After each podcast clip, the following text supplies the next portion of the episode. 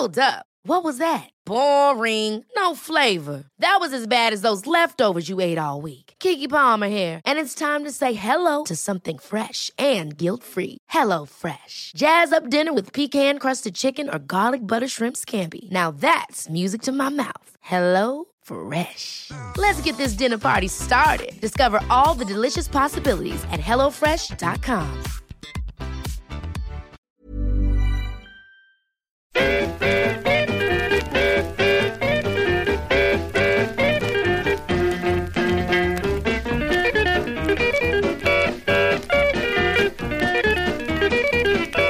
Muy buenas, amigas y amigos. Bienvenidas y bienvenidos a la décima temporada del podcast Reload.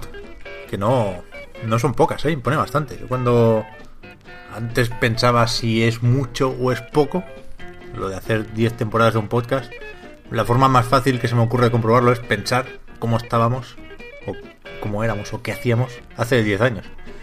Y, y realmente es mucho tiempo, vamos a dejarlo ahí. Eh, hemos hecho unas pequeñas vacaciones el mes de agosto, como de costumbre. Ha servido, como siempre también, para que yo, como mínimo, me olvide completamente de cómo se hace un podcast. Así que disculpad si necesitamos un poco de aclimatación. Pero, eh, por suerte, empezamos con lo fácil. Empezamos con las presentaciones y, y la redacción de- del verano, de la vuelta al core. Tenemos a Fran Pinto, Pinhead. ¿Qué tal? Buenas, Pep, muy bien. Bueno, voy a empezar ya el año con quejas, ¿eh? Tengo que decir.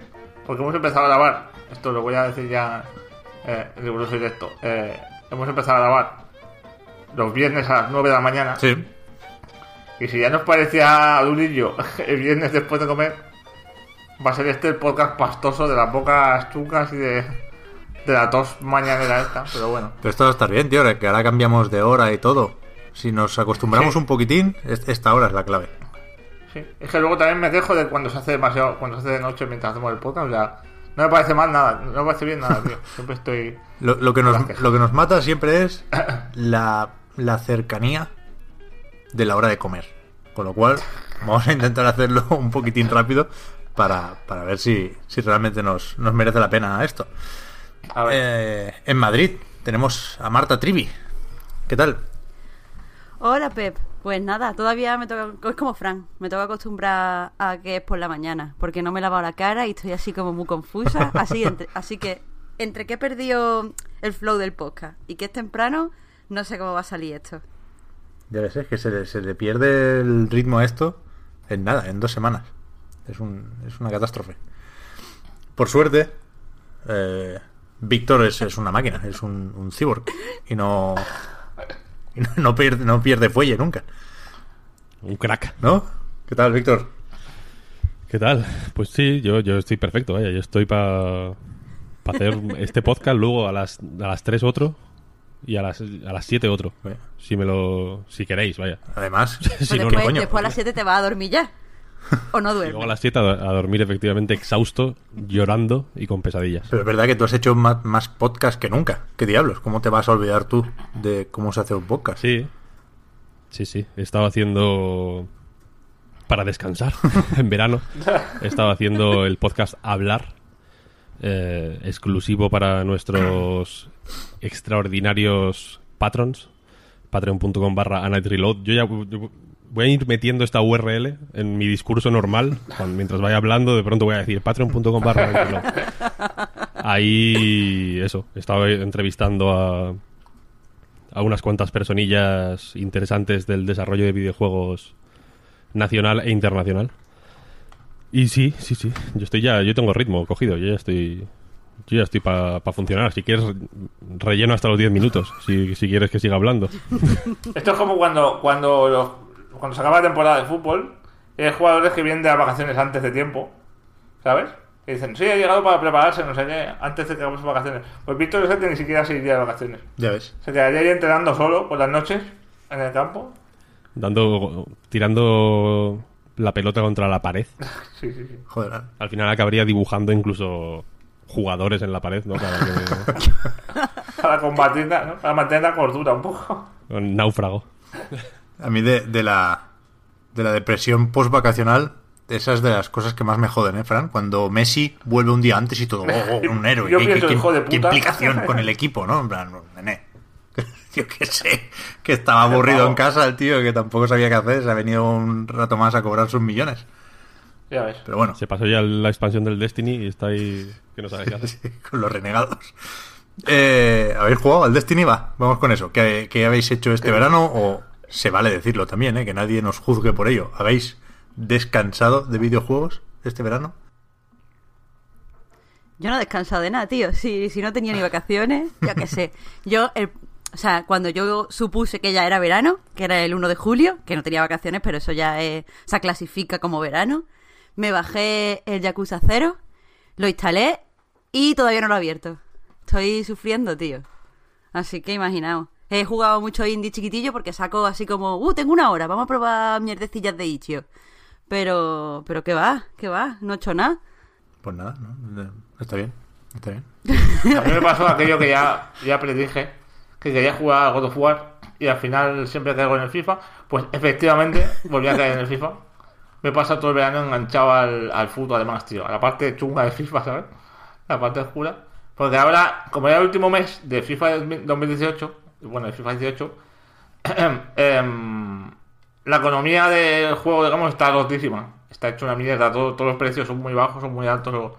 Y es muy fácil pillarse jugadores bestias, jugadores mm, de la semana o de la temporada por, por cuatro duros. Entonces con eso me he enganchado bastante. Y solo juego al FIFA y luego aparte leer libros. Es lo que he hecho. Ya está. Ah, Mira qué bien. Esa forma de jugar al FIFA me gusta, ¿no? Como de la, ir a la, a la tienda cuando está cerrando. En plan, el negocio ha ido mal. es el- hay una familia que está al borde de la bancarrota y yo voy a la, a la liquidación. Descuentos de hasta el 80%. ¿Al Pro has jugado, Fran, o qué? Ve, Estoy jugando esta semana. Vale, vale. No quería todavía comentarlo. La semana que viene sí que hablaré de él. Vale, vale, vale. Pero t- todavía no tengo un diagnóstico así. Claro. ¿Y tú, Pep? ¿A qué has jugado? ¿A Baby Maker Extreme 2? No, no, no, mira, me, me lo he apuntado. Cosas que he hecho este verano, esto es verídico, ¿eh? Estoy leyendo el iPad. Tuiteé por error. Este es el, el highlight. El gran titular. Bueno, esa es la noticia del verano, es verdad. Que no, todavía no sé qué pasó, pero lo único que puedo suponer es que se, no sé, llevando el móvil en el bolsillo sin bloquear, se tocaron mierdas de la pantalla y se, se subió a Twitter un- una foto que me habían mandado el día anterior por WhatsApp. Fue un, un error de- del peor tipo. La verdad es que me enfadé bastante, ¿eh? En plan, he roto un, Es que lo que- los que te conocemos pensamos que te habían hackeado el móvil. O sea, antes de pensar que si te hubiese ocurrido tuitear, nos parecía más probable que alguien hubiese entrado en tu cuenta de Twitter, ¿sabes? De manera ilegal. Claro, claro, yo también lo pensé, fue lo primero que pensé y me asusté, pero tendría que haber sido un hackeo muy complejo porque implicaba robarme fotos también del móvil, que supongo que puede ser, ¿no? Pero, pero bueno, tampoco fue nada muy grave. Ya a media hora de hacerlo ya me había olvidado del, del tema. Cuando se acabaron las menciones de Twitter se, se me pasó la cosa. Hombre, se te podía haber puesto peor foto. ¿Cómo, cómo? O sea, que, que ya, dado que se tuiteó solo estando en tu bolsillo, tuviste mucha suerte de que no fuera otro tipo de Sí, sí, foto. sí, por eso, por eso, por eso. Con eso estoy, estoy contento. La segunda cosa más importante, decía, de mi verano, ha sido Honkai Impact Third. El, el bayoneta para Todavía móviles. ahí. Supongo que lo recordaréis. Yonki de mierda, tío. Porque hay, hay dos partes de la historia.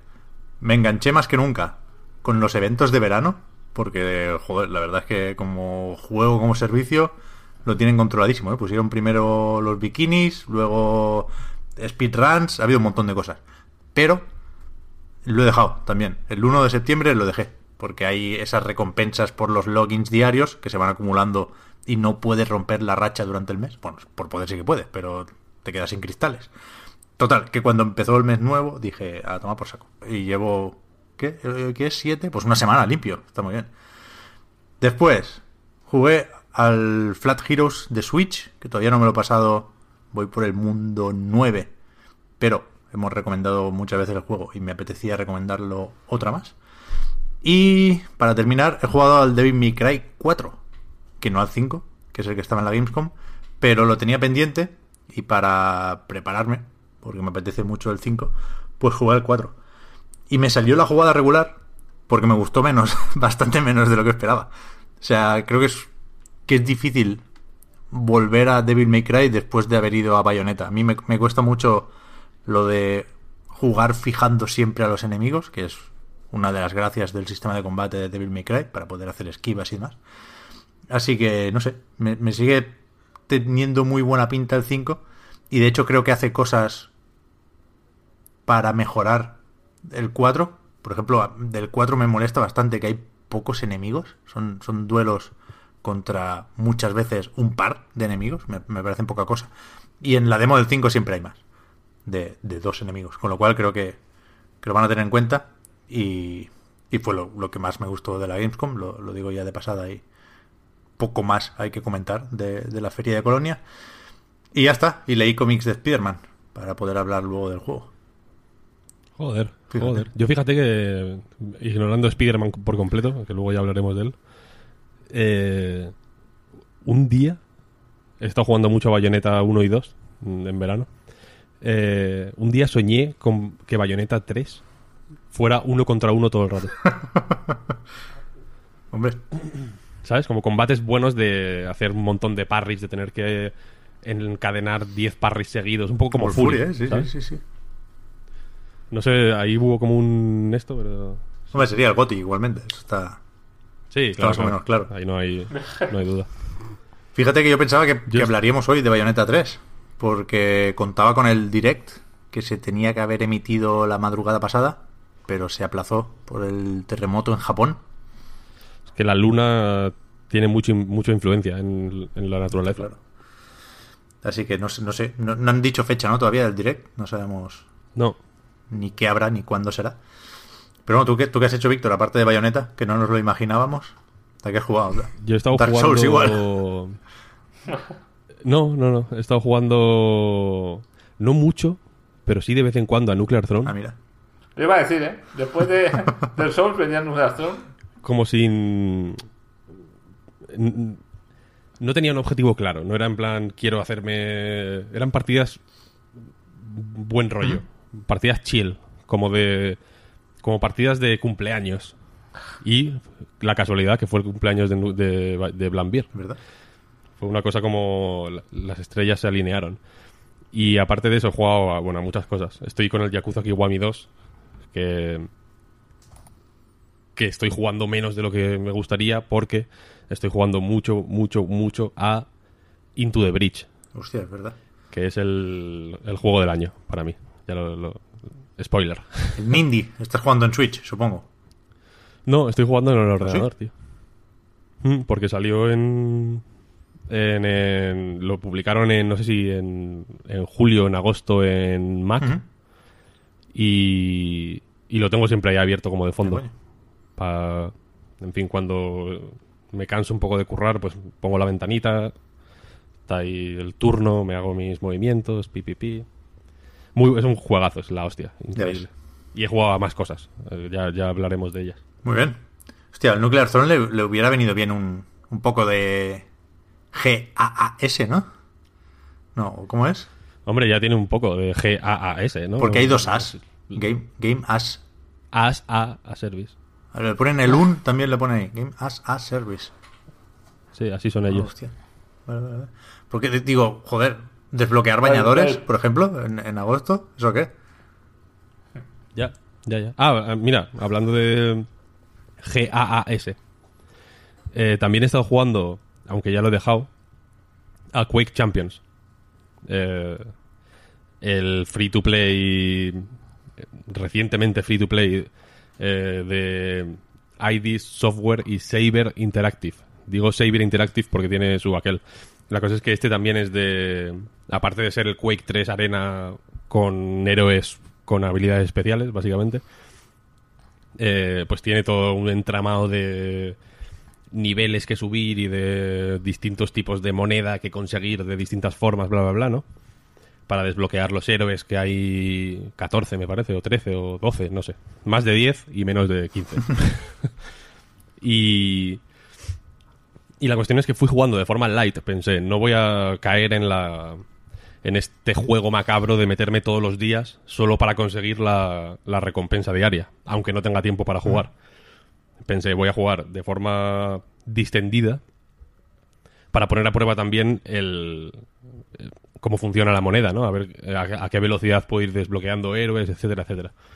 No he desbloqueado ninguno todavía, pero me he dado cuenta de que es más fácil desbloquearlos sin jugar.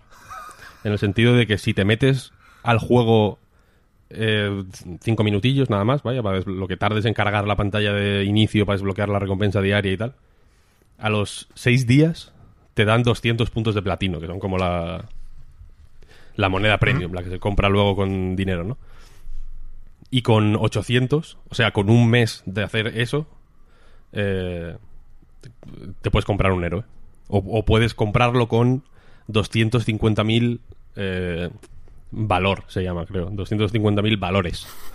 Que es la moneda random, la que te dan así por, por jugar normal y tal, ¿no?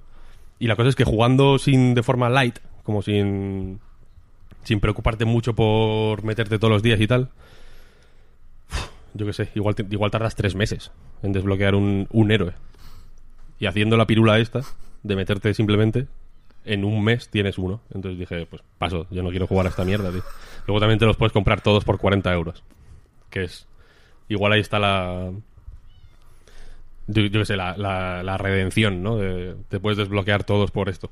Pero bueno, por lo demás es un buen juego, debo decir. Me, me gustó bastante el- las tres semanas que jugado así. Está bien. Ha sido también estos días la QuakeCon, ¿no? Sí que la, poca actualidad o las pocas noticias que han ido saliendo estas últimas semanas, muchas venían de, de eso, de eventos en los que pagas entrada y que aprovechan que la, que la peñita esté de vacaciones, ¿no? Esa QuakeCon que sirvió para ver el Doom Eternal. Que bien, ¿no? ¿A vosotros os gustó? Que sois los, los, los que sí, sí. sois muy de Doom. Sí. A mí sí. O sea, era como muy. eh, No falso, pero bueno, un poco preparadillo, ¿no? Una. O sea, no parecía gameplay como. Como purillo, ¿no? Yo lo vi como un poco. Sí, tío, con, con tecla- con- con orquestado. teclado y ratón ahí a tope. Sí. Claro. Sí, eso sí, eh, Víctor. Era, vamos. Tú que estás Era ya Mira, ¿eh? que estás acostumbrado al, al- O sea, a mí me parecía como Seguramente un demasiado. poco, un poco coreografiado, eso sí, pero. pero O sea, me parecía demasiado guapo. Entonces, pero si es verdad, pues mira, guapísimo entonces. Creo que lo decían ¿eh? en la presentación de ¿queréis ver cómo se juega bien con teclado y ratón? Sí, pues vamos. Pues eso. No, es que se notaba, si te fijabas en el puntero, se notaba que a veces se movía así de manera un poco tal. Pero Humana. estaba Pete Hines con el ratón y el teclado al lado. No. No, no, no, creo que no. Ah, bueno, pues entonces. Pues eso, eh, la QuakeCon, la Gamescom, la PAX ha sido estos últimos días también, unas cuantas. Mm, Ya digo, creo que un super titular indiscutible no ha habido. Y lo que sí teníamos pendiente del E3 y también de la Gamescom, de hecho, era el, el- famoso ya gameplay de Cyberpunk que CD Projekt publicó al poco de acabar la feria alemana y que es lo que quizá más se ha comentado estos días, ¿no? Es, es de esas cosas sobre las que gusta dar la opinión, si es para tanto, si no es para tanto. A mí me, me gustó mucho, pero joder, se había alimentado la leyenda antes de una forma Sí. que, que me esperaba algo más increíble, lo cual es, es bueno que no sea así, ¿no? Porque yo me creo el gameplay de Cyberpunk y, y- y es mejor creérselo que no creérselo, ¿no? Es mejor no pensar que te la están intentando colar, que hemos sido engañados. Pero me gustó, me gustó mucho el juego, vaya. Creo que, que está llevando o, o que intenta llevar al extremo todos los elementos del diseño de estos RPGs en primera persona, ¿no? Es como un Deus Ex, pero con muchísimo tiempo y muchísimo dinero metido ahí. sí, sí, sí. Yo estoy un poco como tú, ¿eh? O sea, me gustó mucho lo que vi. Me bajé el trailer ese de, 8 gig- de 18 gigas. Ya ves. Ah, el trailer, perdón, la versión de 18 gigas que se ve igual, de hecho. Porque es a 1080 y 30 frames por segundo igualmente, pero bueno, no sé por qué ocupa tanto. Sí, mejor, hombre. Por el bitrate, ¿no? Y eso. Mm. Bueno, tampoco te creas, ¿eh? y... y eso, mm, me gustó mucho, me pareció guay, pero claro, mm, lo que nos habían dicho era que te iban a explotar las- los ojos en, tu- en las cuencas. Después de vernos, había gente arrancándose la cara con las manos de, de la sala donde lo proyectaron y claro, esperaba aquí un, ¿no? que me petase la cabeza y, no ha llegado a eso, ni mucho menos. Me parece lo que tú dices, un Deus Ex venido arriba, digamos, ¿no? con cositas de GTA en la calle, quizá. Que es que me quedé un poco decepcionado, ¿no? Pero me apetecía ver más qué pasa, qué pasa afuera, ¿no? Qué pasa en la calle. Por eso hemos tenido una, una vista así muy, muy superficial, ¿no? O sea, se ven las calles vivas, se ve la gente con patrones que va a sus cosas y tal. Pero, claro, la, la demo fue una misión, básicamente. Yo creo que eso se verá más eh, jugándolo, ¿no? O sea, que, Mm. que se notará más el rollo interesante que tiene esto de que eh, la ciudad esté súper poblada y que cada persona haga un poco su movida, incluso lo que...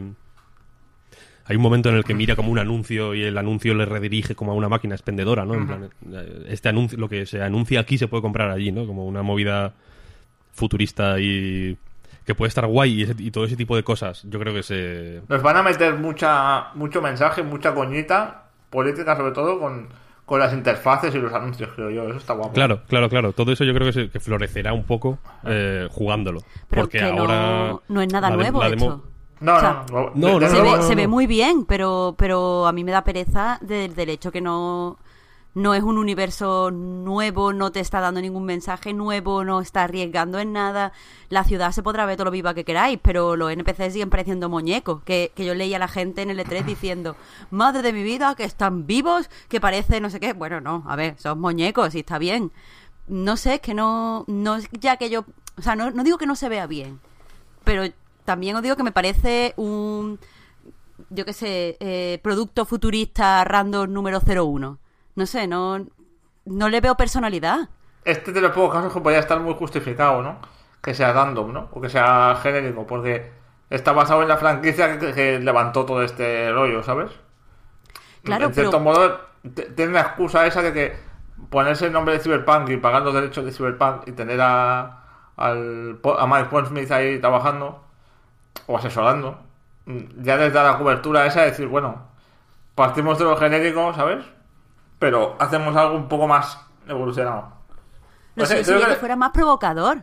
Sí. No, no provoca nada, no, no dice nada nuevo. Sobre todo si tienes a- al Pondsmith, se llama, ¿verdad? El tipo este. Sí. Mm, Sí, sí. Vale, eh, ¿por qué no, no, o sea, si, si este fue provocador cuando salió y ahora lo, adap- lo adaptas al a videojuego, pues trata temas más actuales o intenta hacer algo que de verdad se sienta futurista. Estaba leyendo, bueno, cuando salió estuve leyendo a gente que decía que, que por qué se está haciendo Cyberpunk como el que se hacía en los 80 con los mismos temas que se trataban en los 80. Y es que es verdad, quizá por eso mm, tiene ese, ese aspecto tan poco original, porque al fin y al cabo es, yo qué sé, el, el siguiente.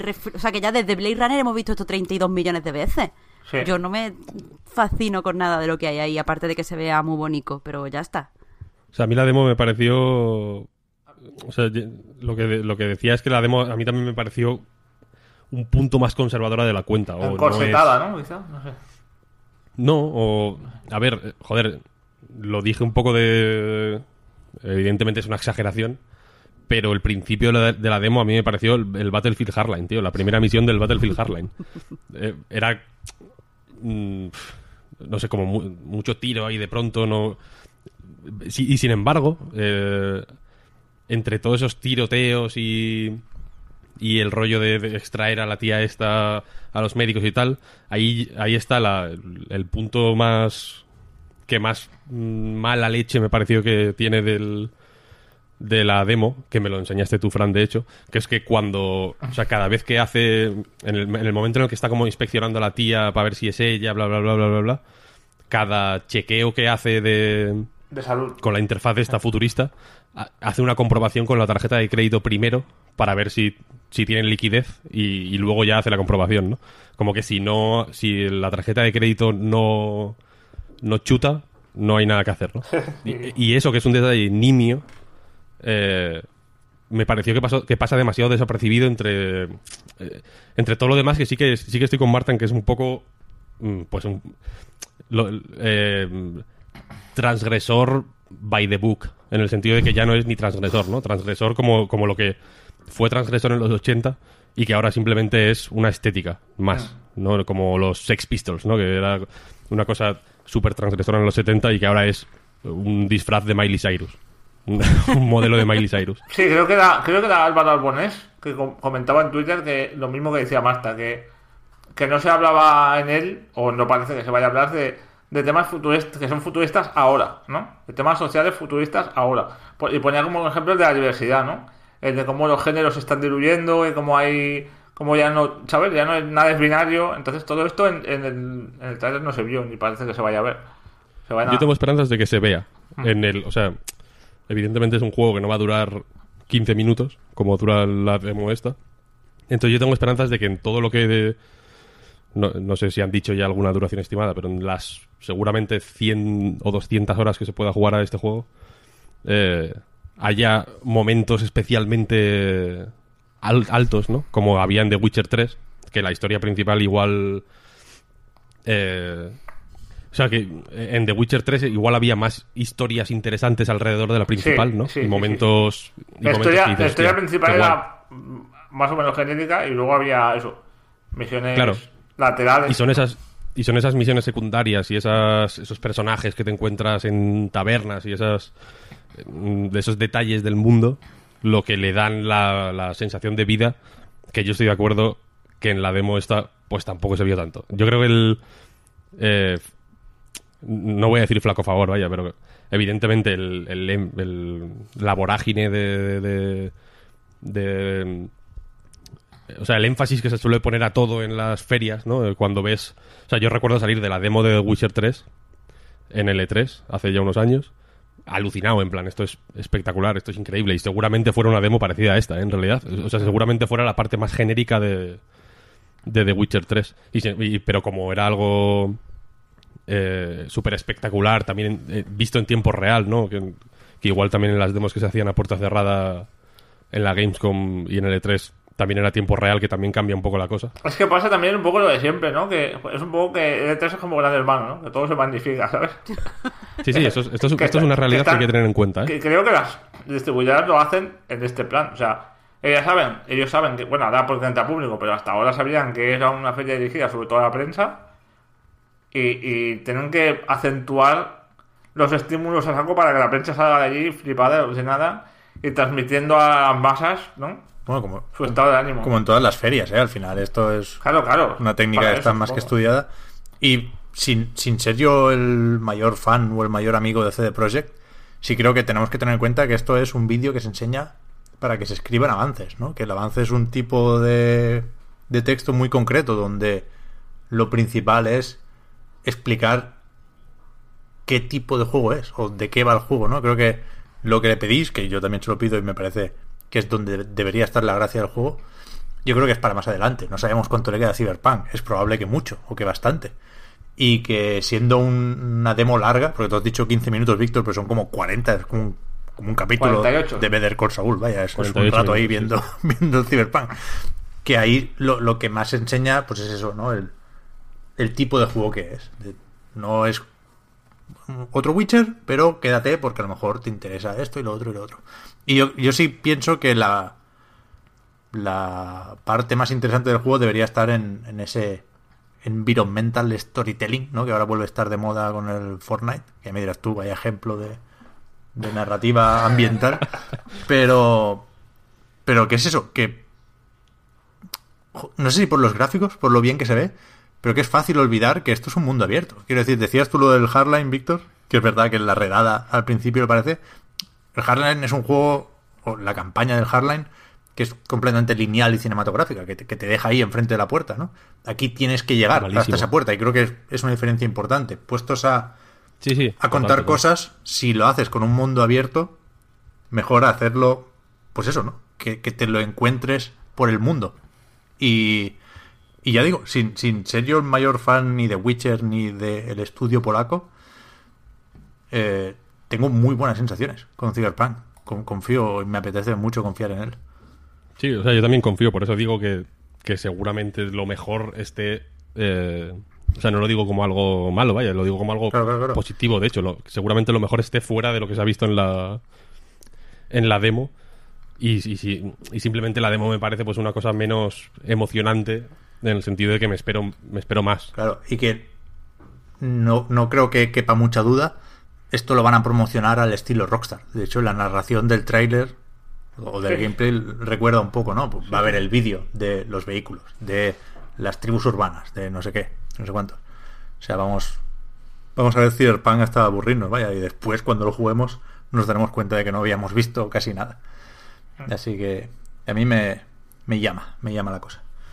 Sí, el nombre va a ser. O sea, yo creo que va a ser mm, nivel Red Dead Redemption 2, ¿no? Que aunque no te interese, es imposible no pensar en él, no hablar en él, de él, vaya, porque es. Es un lanzamiento agujero negro, ¿no? Que, que- que se chupa todo lo que hay alrededor y solo te puedes fijar en él. Y, No, y que además las críticas que estamos, o sea, muchas de las críticas que, que estamos poniendo se deben más a cómo nos dijeron que iba a Sí. ser que a lo que es. Porque Mm, si a mí no me llegan a decir que el tráiler es, mm, vamos, la segunda venida de Cristo, me, me lo hubiera tragado mejor. Lo que pasa es que si me están diciendo que me va a asombrar tanto, que me va a dejar tan boquiabierta y me encuentro con algo así más convencional en el sentido eh, de lo que muestra, no de cómo lo muestra. O sea, en el sentido de, de lo que se cuenta, no de, lo, de cómo se sí, muestra. sí, sí. Pues me parece, o sea, como que me hace ser un poquito más hater. Pero por lo que ya me han dicho que me iba a encontrar, no por lo que es. Ya. Estoy mirando más noticias, porque realmente, yo qué sé, no, no quiero hablar de Shenmue 3, la verdad. Tampoco he jugado a, a Shenmue 1 y 2, que, que lo tengo y, y lo quiero probar por, por ver hacia dónde me lleva la nostalgia y el recuerdo y tal y cual. Pero es que del- del- de las nuevas Nvidia tampoco podemos decir mucho, ¿no? Del ray tracing este de los huevos. Ojalá podamos probarlo un día de estos, pero de momento no hay. Es que además es mentira, dicen, ¿no? Sí, La gente sí. que entiende dice que de Ray Tracing ni hostias, que es una. que es una cosa relativamente parecida, pero muy menor, ¿no? Mm. A mí lo que me sorprende es que de momento se implementa de formas muy concretas, ¿no? El Battlefield 5 con los Sí, con el reflejos, reflejo, el ¿no? Shadow of the Tomb Raider con las sombras. No, dale el botón de, de todo, ¿no? Aplicar Claro, a todo. que aún no se han empezado a hacer juegos. están- Claro, claro, ya, lo decían, quedan para juegos para 2019 ya. Entonces me imagino que han metido parches para aplicarlo a cosas concretas, a juegos que están que acaban de salir o que van a salir ya. Sí, sí, sí. Eh, y, y básicamente eso, el tracing para la gente que no lo sepa es una mierda que usaban hasta ahora las, las empresas de efectos digitales de cine y que por lo visto eh, son fuentes de luz, ¿no? En teoría, con las que no tienes que trabajar cada, cada elemento, sino que pones ahí una luz, ¿no? Y ya funciona todo solo y los efectos mm, se hacen solos. Es como un- una hora muy grande de trabajo y, y que permite eh, hacer virguerías que dan mucho más a la escena, pero que, que pedían muchísima potencia de proceso Sí. y, y que, claro, eh, a nivel doméstico es inviable y que dan- mm, pretenden hacernos creer que lo han, lo han traído a tarjetas de, de vídeo, tarjetas gráficas para para nivel de consumidor y no es cierto. Es- se, se ve que es una técnica relativamente parecida o tal. Mm. Entonces, Pero bueno, la, la, la edición esta para fundadores de 1200 pavos está agotada ya, ¿eh? ya ves. No, no, sí, funciona, funciona en el mecanismo este de... Es que Nvidia es un poco lo que, hace, lo que hacen los FIFA también cuando anuncian algo, ¿no? Cuando saben que se parece mucho a lo anterior, se inventan el nombre de una cosa en, en Dynamic, no sé qué pollas, ¿sabes? Y, y te lo usan como reclamo, ¿no? Pero básicamente es un salto en potencia y en velocidad de, de memoria. No sé, no sé mucho de todo esto, ¿eh? Seguramente estoy diciendo muchas cosas mal y ya me corregirán eh, los, los oyentes, pero pero tengo, tengo entendido que no es un salto generacional tan grande como nos quieren hacer creer, vamos. A ver, a ver. Si no lo vemos en directo, por lo menos que nos cuente cositas Digital Foundry. Y es que no, no sé qué más, hemos visto bastante del Sekiro, que creo que ha sido también uno de los destacados de la Gamescom, muy buena pinta. Se anunció, creo que el mismo día que vimos el gameplay de Cyberpunk, el Streets of Rage 4, que es algo así muy llamativo, ¿no? Es- parece, parece que Sega no está muy involucrada en el proyecto, más allá de dar su visto bueno. Vi a la gente muy ahí, contenta con él y a mí no me convence mucho, ¿eh? Igual soy aquí el amargado, pero la dirección artística, lo- el tipo de muñeco y dibujo, mm, Ya. Ay, ya está, eso es lo que estaba esperando que alguien dijera, que es feo.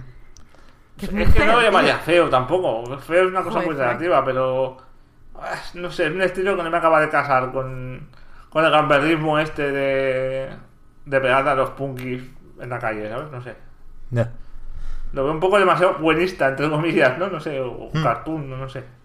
Es que los personajes están como achaparrados. Sí, las proporciones son un poco también raras, ¿no? No sé. Son eh, como los sprites son más largos, ¿no? Son gente más como más Claro, flaca, como más más, estilizada, punkis, sí, sí. asquerosos.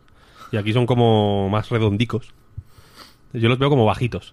No sé, Un poco sí. no, no quiero ser, quiero decir, no, no tengo nada contra la gente bajita, pero que- hay mucha gente bajita en este Street of Rage y me, y me parece raro. Sí. A ver, sí, a mí también me sorprendió, ¿eh? Pero no... Es que como, como no me atrevo a llamarlo feo porque el dibujo me gusta, Claro. aunque entiendo que no es la dirección de arte que más le engancharía a un Street of Rage, pero no sé, tenemos buen recuerdo del del Wonder Boy que hizo esta gente, ¿no? Y Sí, eso sí. Claro, pero al Wonder Boy, al Wonder Boy le metes un- unos dibujos cute, digamos, ¿no? O, monos y, y ya te pega bien. Pero este Wonder Boy es achaparrado, Ca- por Exacto. defecto. Lo achaparrado es bonito, ¿no? Es adorable. Claro. Y el Street of Rage no tiene que ser adorable. ¿Qué más va? Que yo estoy haciendo. Estoy lanzando nombres aquí a lo loco, pero no voy a ningún lado, ¿eh? O sea, no, no, no penséis que, que- que voy a llegar a una conclusión o que tengo algo preparado al final de la lista. Estoy leyendo La- titulares a lo puto loco. La gran conclusión yo creo que es eh, el juego nuevo de, Bla- de Blambir. Lo estás, lo estás, estás dando vueltas a su alrededor ¿Sí, tú crees? y estás intentando no pisarlo. Es que no tiene ni nombre, tío. Mm, ¿Ya? Tiene, tiene algo mejor que un nombre que es una idea muy clara, creo yo, ¿no? Mm, Sí, sí, yo creo que no hace falta ni nombre, en realidad. Es que con 10 Pero segundos de, de juego dices, hostia, ¿esto, ¿esto qué es? ¿No? Un poco de contexto, si queréis. Venga. Eh, en la PAX West, que fue la semana pasada, me parece, eh, era, era el octavo cumpleaños de Belambir. Coincidía ese- en, ese- en esa semana. Entonces, eh, aunque no lo tenían planeado, decidieron mostrar un prototipo en el que están trabajando que, que esperan que sea su nuevo juego. Que es un, un shooter de naves, por así decirlo. eh, en, en 360, por, por decirlo de alguna manera. Hay una arena en la que van apareciendo enemigos en el, en el centro y se van expandiendo hacia todos los lados y la nave se mueve en todas las direcciones. Y la cosa es que eh, se juega con un único botón y pulsando ese botón disparas y al disparar se mantiene la dirección de apuntado. No puedes mm, cambiar con el joystick hacia donde apuntas ni nada. El, o sea, la nave apunta hacia otro lado cuando sueltas el botón de disparo. Digamos que apunta al, al enemigo que tenga más cercano y al pulsar X otra vez, pues eh, vuelve a disparar, ¿no? Y la cosa es que cuando matas a un enemigo, eh, se convierte como una especie de, de mocos verdes. Y cuando te alejas lo suficiente de esos mocos verdes, se convierten en nuevos enemigos. Y entonces se van multiplicando constantemente. Y en el. En el vídeo, que era un off-screen un poco improvisado que grabó IGN, porque no hay ni tráiler oficial ni, ni nada, ni, ni, ni, como dice Pep, ni título tiene el juego, que es aún un prototipo. Eh, se ve como que hay distintos tipos de enemigos, ¿no? Que unos disparan unos- un tipo de proyectiles, otros otros, o algunos explotan y hacen una onda expansiva que mata a muchos enemigos. Hay unos más pequeños, unos más grandes, etcétera. Es una especie de mm, versión Blambir de Space Invaders. También tiene algo de Lo Asteroids, lo ¿no? yo. Diría yo. Por lo de cómo gira sobre claro, un sí. eje la nave, ¿no? Claro. Sí, sí, sí. Eh, pues un pastiche de arcades clásicos, digamos, pasado por el por la batidora de de Blambir. Tiene el screen shake salvaje famoso. El, el objetivo principal es conseguir muchos puntos. Las partidas parecen rapidísimas, etcétera, etcétera. Una Parece cosa- más, eh, Una, Sí, di, di. una Vale. cosa de la mecánica que tengo clara que acabas de decir es que cuando los conviertes en moco a los enemigos y luego se vuelven a regenerar en, en otros tipos de enemigos diferentes, creo que no se regeneran al, al alejarse de ellos, sino que es por tiempo. En No, plan, al cabo de un es al- segundo. Es al principio es al, al- sí, al mantener cierta distancia, porque por lo que vemos y por lo que nos imaginamos, ¿no? De experiencias con juegos similares, esto debería ser un juego de, de hacerte pasillos, que es algo muy bonito. ¿no? Sí, Cuando claro, eso ahí- decir, de, de gestionar espacios ahí para Claro. moverte. Cuando te hacen la encerrona, tú dices, pues venga, tiro por aquí y, y no me pilláis. Y en principio es- esos pasillos son seguros por eso, porque mientras estés cerca de un enemigo que, que acabas de eliminar, no va a aparecer otro ahí. Sí, Ajá. yo leí que era eso, como que era por distancia, Mm. más que por tiempo. Pero la cosa es esa, que es, que es más eh, Luftrausers igual Sí. que Nuclear Throne, por así decirlo. Es un arcade más rápido, más eh, pequeñito y eso, como digo, no tiene ni título, ni fecha de lanzamiento, ni absolutamente nada, pero la noticia igual eh, o la confirmación que llega de, de este prototipo, que es algo de lo que ya iban hablando eh, tanto Rami como un- que llevaban hablando un tiempo, es que quieren empezar a hacer más juegos más pequeños. En el sentido de no dedicar dos años a hacer un Nuclear Throne, como les pasó con, con el con Nuclear Throne, que hasta el momento es su último juego, sino en- enlazar desarrollos más pequeñitos, ir prototipando cosas y puliéndolas, puliéndolas, puliéndolas y sacándolas rápido, como, como hicieron cuando sacaron Super Cratebox y Luftrausers y Radical Fishing y etcétera, etcétera. Y a mí eso me mola mucho, la verdad. Me mola mucho. Creo que, creo que evidentemente Nuclear Throne me encanta. Ya digo es que sigo jugando a día de hoy y espero seguir jugando hasta el día de mi muerte. La última voluntad. daily. Claro, efectivamente, como en el hospital, ¿no? Entubado. En plan, la vita, por favor. Y se me atasca en, la- en los laboratorios. Me cago en Dios. Y ahí palmo. Eh, pero eso, que, que es un juego que me, que me encanta y que, y que realmente les salió chapó, ¿no? Es una cosa, es un juego infinito, eterno. Pero me mola también que vayan experimentando con mecánicas más rápidas, ¿no? Porque es cierto que en Nuclear Throne entraban muchas o entraban una serie de mecánicas que, que fueron multiplicando de forma muy inteligente con las mutaciones y las armas y tal, y cómo interactuaban unas con otras. Pero, pero creo que esta gente es una fábrica de mecánicas que debería que debería explotarse más, ¿no? Que debería salir más más cosas más rápido y, y me mola que estén que estén en ese flow, la verdad. Muy bien, pues vamos con los juegos. ¿o qué? Que es- Mm, estaba sí, sí. intentando ganar tiempo que no. Ya digo, eh, no recuerdo cuánto tienen que durar las cosas. No hay nada que ganar, Pep. Pero yo creo que, Spiderman. que podemos pasar ya a los juegos, eso es. Sí. Sí, sí. Yo estoy jugando. Lanza tu, lanza tu tela de araña Sí. y abalánzate hacia el análisis de Spider-Man. Pues Marvel's Spider-Man, lo voy a intentar decir bien ahora para empezar y, y a partir de aquí decir Spider-Man, ya tomar por saco. Eh, juego de Insomniac de Sony y como dice el título de Marvel, que yo creo que se nota esto. Voy a, empezar con una anécdota, que es que para no hacerlo igual que el análisis en la web, que esta vez sí tenéis análisis en la web ya, eh, cuando acabó el embargo, esto fue el martes a las 4 del mediodía, creo recordar. Eh, yo no, no, no pude tenerlo a tiempo porque había recibido el juego hacía poco y, y, est- y estaba en ello, ¿no? Pero mientras hacía otras cosas me empezaron a llegar mensajes de que se había encendido una alarma porque alguien había dicho que yo le puse un 6 al Spearman. Y yo, no, me no, no, sí, todavía no lo tengo muy claro, pero le voy a poner más, no, sé dónde sale eso. Total, que, que me, me llegaron unas cuantas notificaciones por Twitter, algunos mensajes de WhatsApp, y la cosa es que alguien había, supongo que buscado en Google Spider-Man a Night Games, y se metió, sin, sin fijarse en la fecha, ni en el título, en el análisis del Amazing Spider-Man de Activision de 2012 que efectivamente tiene un tiene un 6, ¿no? Y, y me leí, ya que estaba, entré en el vínculo y me leí la análisis, dije, coño, pues no, no me he quedado, no me he quedado mal.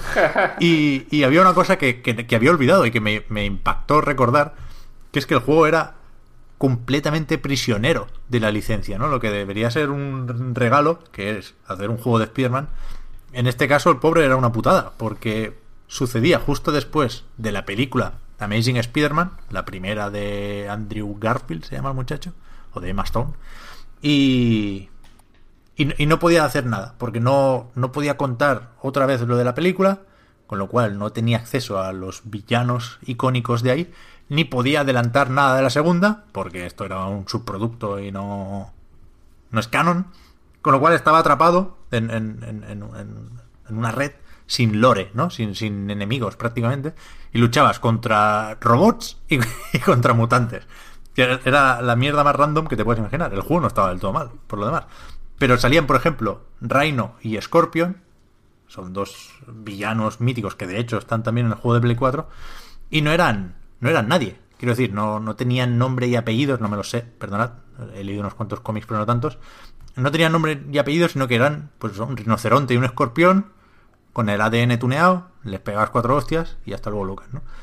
Y, y este Marvel's Spider-Man es justo lo contrario, porque Marvel sí confía en esto, sí está implicada a tope en el proyecto y le han hecho un Spider-Man a medida a Insomniac. Le han dicho, vale, pues cuenta lo que quieras, no, no entres en conflicto ni con cómics, ni con películas, ni hostias, porque es una versión distinta del personaje, ¿no? Con lo cual se, se han permitido el lujo de reescribir algunas historias de origen. La de Peter Parker no, no se ve, se da por hecho que conoces lo de la picadura de la araña, pero sí que, que cambia relaciones del protagonista con familiares y amigos, con algunos eh, supervillanos. Y, y, eso está bien, porque es un juego que es familiar, que, que tiene todo aquello que le puede gustar a uno de Spider-Man, pero, pero hay, interés en la historia, porque puedes imaginar más o menos lo que sucederá, pero sabes también que no es exactamente igual que, que otra historia que hayas leído o visto, ¿no? De Spider-Man. Y está sorprendentemente bien la historia, no hace ninguna filigrana, no sorprende muchísimo, pero sí pasan cosas, ¿no? Insisto, es lo contrario que en Amazing Spider-Man. Es... Están bien. El final, sobre todo, te deja, hostia, con ganas de más. Eso lo adelanto también. Si he estado siendo pesado con el Spider-Man, ahora que ha salido, no, no, os penséis que se acaba la cosa, porque ahora empiezo a ser pesado con Spider-Man 2, ¿no? O sea, se apunta claramente una secuela y va a ser lo puto máximo y, y, cada día os lo voy a recordar. Así que bien la historia. Esto, esto es lo que me ha...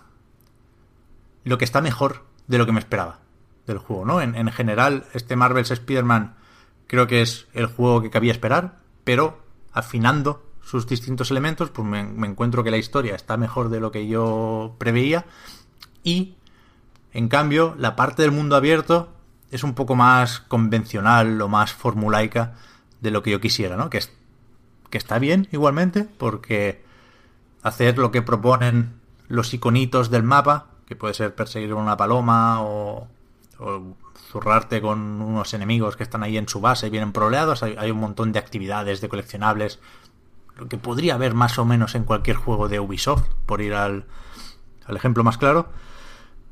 Pero aquí apetece un poco más de la cuenta porque gusta mucho controlar a Spider-Man, ¿no? Por el balanceo y cuando te desplazas de una misión a otra por Manhattan, que es, joder, es increíble visualmente el, momento de enfilar una avenida y ver la puesta de sol.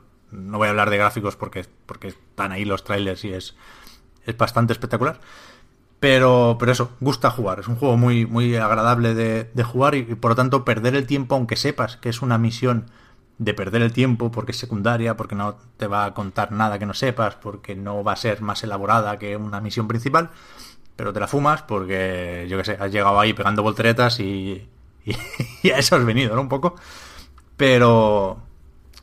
Pero podría ser quizá un poco más arriesgado, ¿no? El juego, ya que es una apuesta segura, ya que Sony y Marvel saben que se van a forrar con este juego. Igual podrían haber hecho, ya que saben también, por cierto, que nos la van a colar con el DLC, pues podrían haber hecho un, una cosa un poco más generosa en ese sentido, ¿no? Que no se apoyara tanto en las convenciones del sandbox y, y que sorprendiera un poco más por el diseño. Que por lo demás, como ya se sabía, está claramente basado en, el de los Batman Arkham de Rocksteady y me, me, parece bien. Quiero decir, tiene sentido, ya lo comentamos aquí también, está bien implementado, tiene sus poquitas novedades, que si el combo aéreo, que si los gadgets de Spider-Man, no, no me voy a quejar por, por, por la falta de originalidad en ese sentido. Me parece que es la decisión correcta.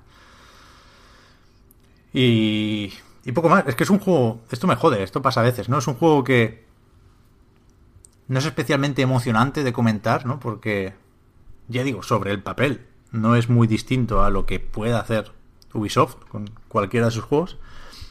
Pero cuando estás jugando, por lo bien que se ve, por el carisma de los personajes, por las gracietas de, de Peter Parker, cambia mucho el, el, que te lo cuenten y el, y el que lo juegues y creo que eso suele ser bueno para un juego.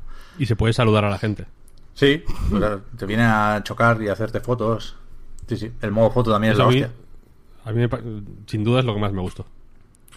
Y, y- y el botón de pegar cuando vas por el suelo es como. Como para decir, hey, hola, ¿qué tal? ¿No? En general a la, a la gente. Eso me, me pareció guay. Creo que se podía haber hecho un poco más de eso también. O sea, te saluda poca gente, hay pocas formas de saludar. La interacción entre Spider-Man y el entorno, más allá de, insisto, el, dar volteretas por ahí y hacer un poco el, Tarzán, no es muy, muy compleja. Pero bueno, tampoco es eso una de las cosas que, que esperaba del juego. Creo que aquí el, debate, y hemos visto en Metacritic muchos nueves y también algún 7, ¿no? Creo que el, el debate está en, en eso, el cómo, en cómo reparte el contenido mundo abierto, ¿no? Que es algo que, que hablábamos ayer por el line también, comentando que, que me había parecido el juego. Que me, me sabe mal hablar de relleno en un juego que está tan bien ejecutado, ¿no? Tan, tan pulido, que es tan rotundo por todo lo demás. Pero es que es, es relleno, vaya, al final. Lo de meter muchas cosas de cada tipo, lo de reaprovechar las ideas más de lo necesario, quizás hay aquí un, una alergia al, utilizar una cosa una sola vez, cuando es algo que nos gusta mucho, que lo hace muy bien Nintendo, que, que os voy a contar. Pero aquí, por ejemplo, se, se, se pasa con la variedad. Es muy claro cuando el juego quiere meter variedad, con una serie de minijuegos que tampoco aportan mucho, con unas fases de infiltración que no están mal, porque insisto, aportan variedad, pero se acaba abusando de, de ellas porque sin estar mal, sí están peor que el resto del juego, ¿no? Con lo cual no, no siempre apetecen y, te las cuelan con cierta frecuencia. Y pensábamos en eso, ¿no? en, en el relleno, en, en lo opcional. Yo voy a ir a por el platino, que de hecho me falta poquito. Pero nos, nos acordábamos ayer también de God of War, por ejemplo, ¿no? Por pensar en algo que podría haber intentado Sony aquí porque ya lo ha hecho antes, ¿no? En God of War no hay relleno, hay, hay misiones opcionales, pero no secundarias, no, no, necesariamente menos importantes. Y lo, lo, de los dragones, por ejemplo, que a mí es lo que más me gusta de God of War, o uno de los tramos que más me, me impactó, es algo que no tienes por qué hacer, que abres una puerta, porque alguien te ha dicho que rompas una estatua del Thor, y te, encuentras ahí unas montañas, una, unas praderas, y dices, "Joder, vamos para allá, ¿no? Y esa sensación de Dark Souls también, que creo que es el, referente en este sentido, de que lo mejor del juego puede estar en cualquier puerta, y que nunca sabes cuándo va a llegar, ni, ni te lo va a indicar un marcador. Creo que eso es, es muy guay. O sea, creo que hay que escalar la duración de los juegos hacia abajo. No, no, no estirarla. Es evidente que Spider-Man, pues bueno, la trama principal, que pueden ser 10, 15 horas. Decían 20, me parece, me parece demasiado. A partir de aquí, el juego necesita satisfacer las necesidades de cierto tipo de jugador y, le propone muchos más retos, muchas más tareas que están bien, pero joder, escalemos más juegos hacia abajo, ¿no? El God of War lo que hace es permitir que la gente se ahorre tiempo, porque tiene todo es muy bueno, pero no hace falta hacerlo todo si no tienes tiempo. Pero lo normal, lo, lo, yo creo que lo que espera Cory Balrog es que lo hagas todo y toda la gente que conozco que ha disfrutado de God of War ha explorado cada rincón del mapa. Y eso eso creo que es lo que hay que exigir en, en 2018, a esta altura de la película. O sea, yo mencionaba lo de saludar a la gente, precisamente. No lo he jugado entero, ¿eh? he jugado un- unas cuantas horas del principio en una presentación. Sí que es el típico que me, me gustaría jugarlo en algún momento. Quizá me espere pues a que sea más barato o lo que sea. Eh, pero mencionaba lo de saludar porque me pareció un detalle muy guay, ¿no? Porque Spider-Man es... eh, es eso, ¿no? Es como el vecino, superhéroe de buen rollo Claro. que... Claro, que saluda a la gente, que, que es como guay, ¿no? Y creo que hay... eh, por, por ejemplo, cuando estás en el suelo puedes no puedes pegar a la peña, ¿no? Evidentemente, el juego no te lo permite, pero sí te permite, por ejemplo, coger un camión y estamparlo contra una pared. Por ejemplo, que, que quiero decir que ahí también podrían haberlo limitado, ¿no? Para que no pudieras hacer eso. ¿Por qué vas a co- qué criminal va en ese camión? O en un taxi, ¿no? Coges un taxi y lo tiras mm, contra contra la gente, ¿no? Les atraviesa, imagino. no- dudo que puedas matar a. No. que puedas ser un criminal en serie en, en el Spider-Man, pero, No puede, pero la cosa puede. es que. Claro, que, que te debería. que e- esos momentos. O sea, limitarte en esos momentos, creo que habrían hecho que te metieras más en el personaje de Spider-Man. Hmm. ¿No? T- Tampoco es tan grave como ha sonado ahora, ¿eh? Porque no puedes lanzar un taxi o un camión. Puedes arrancar una puerta como mucho o, o- o- Una alcantarilla, o lanzar una tapa de alcantarilla, eso es. Pero porque a veces en en los eventos estos random emergentes puede ser que te venga un, un matón, ¿sabes? Un asesino de Kimping que es que ni siquiera es una misión medio preparada, simplemente hay en- entre la muchedumbre, a veces se activa uno que, que te pega dos tiros.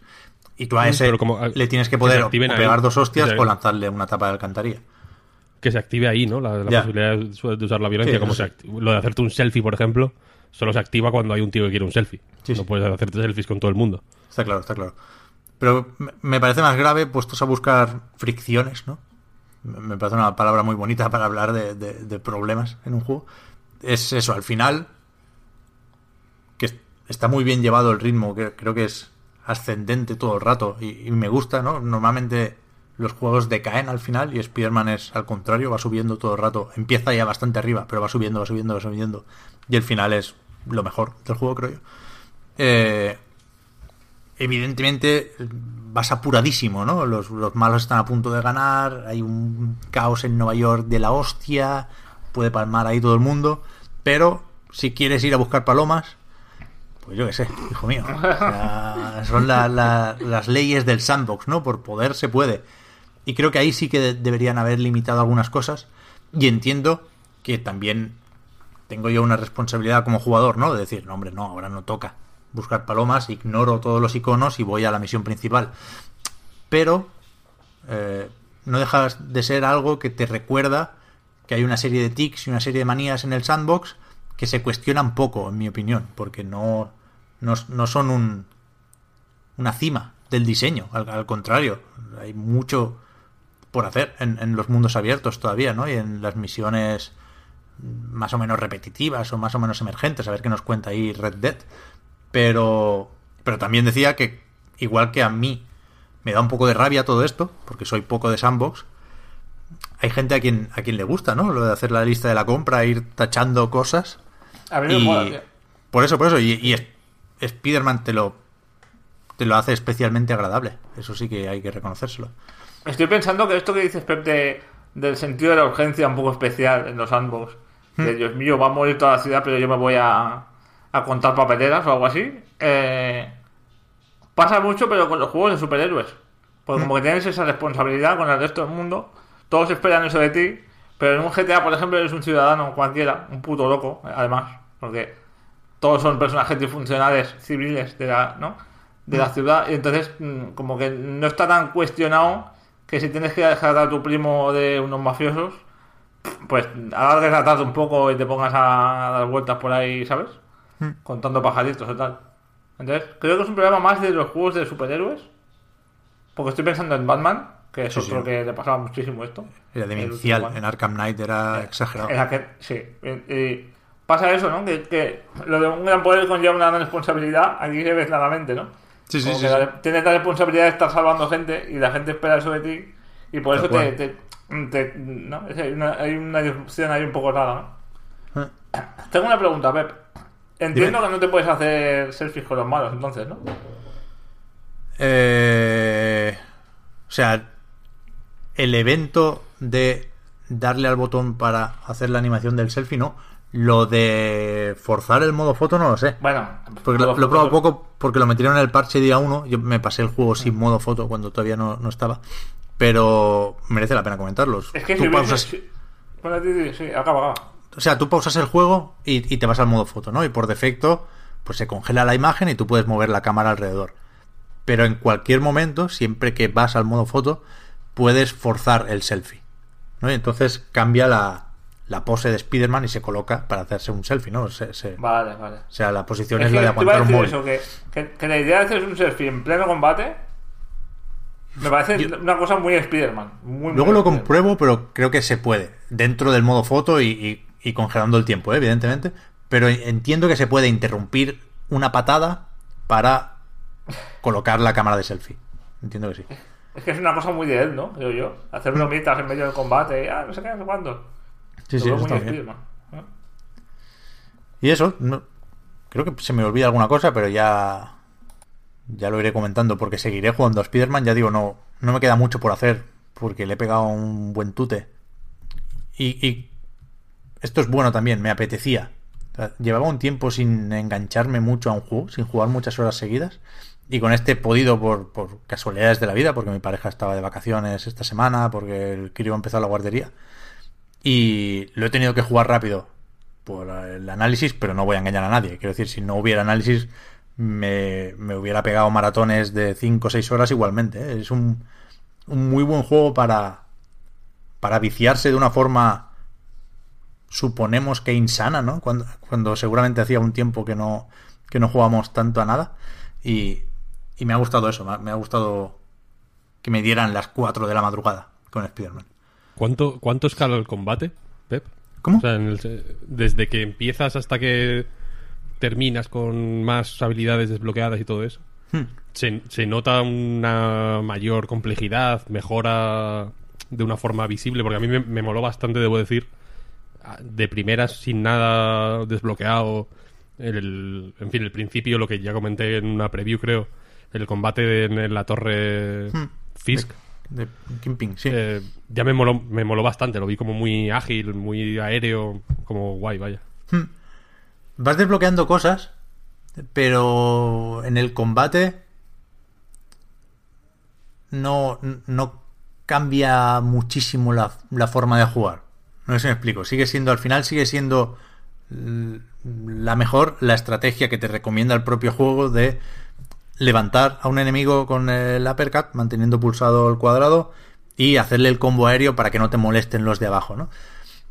sí que pegas más fuerte, se te llena el medidor de las ejecuciones con triángulo y círculo como en Batman más rápido, te, puedes hacer el personaje o puedes mover el sistema de combate a tu antojo porque por ejemplo hay un, modificador que activa el tiempo bruja tiene algo de bayoneta ahí si esquivas justo en el momento adecuado se ralentiza el tiempo y eso es algo opcional que te puedes equipar como accesorio del traje o no.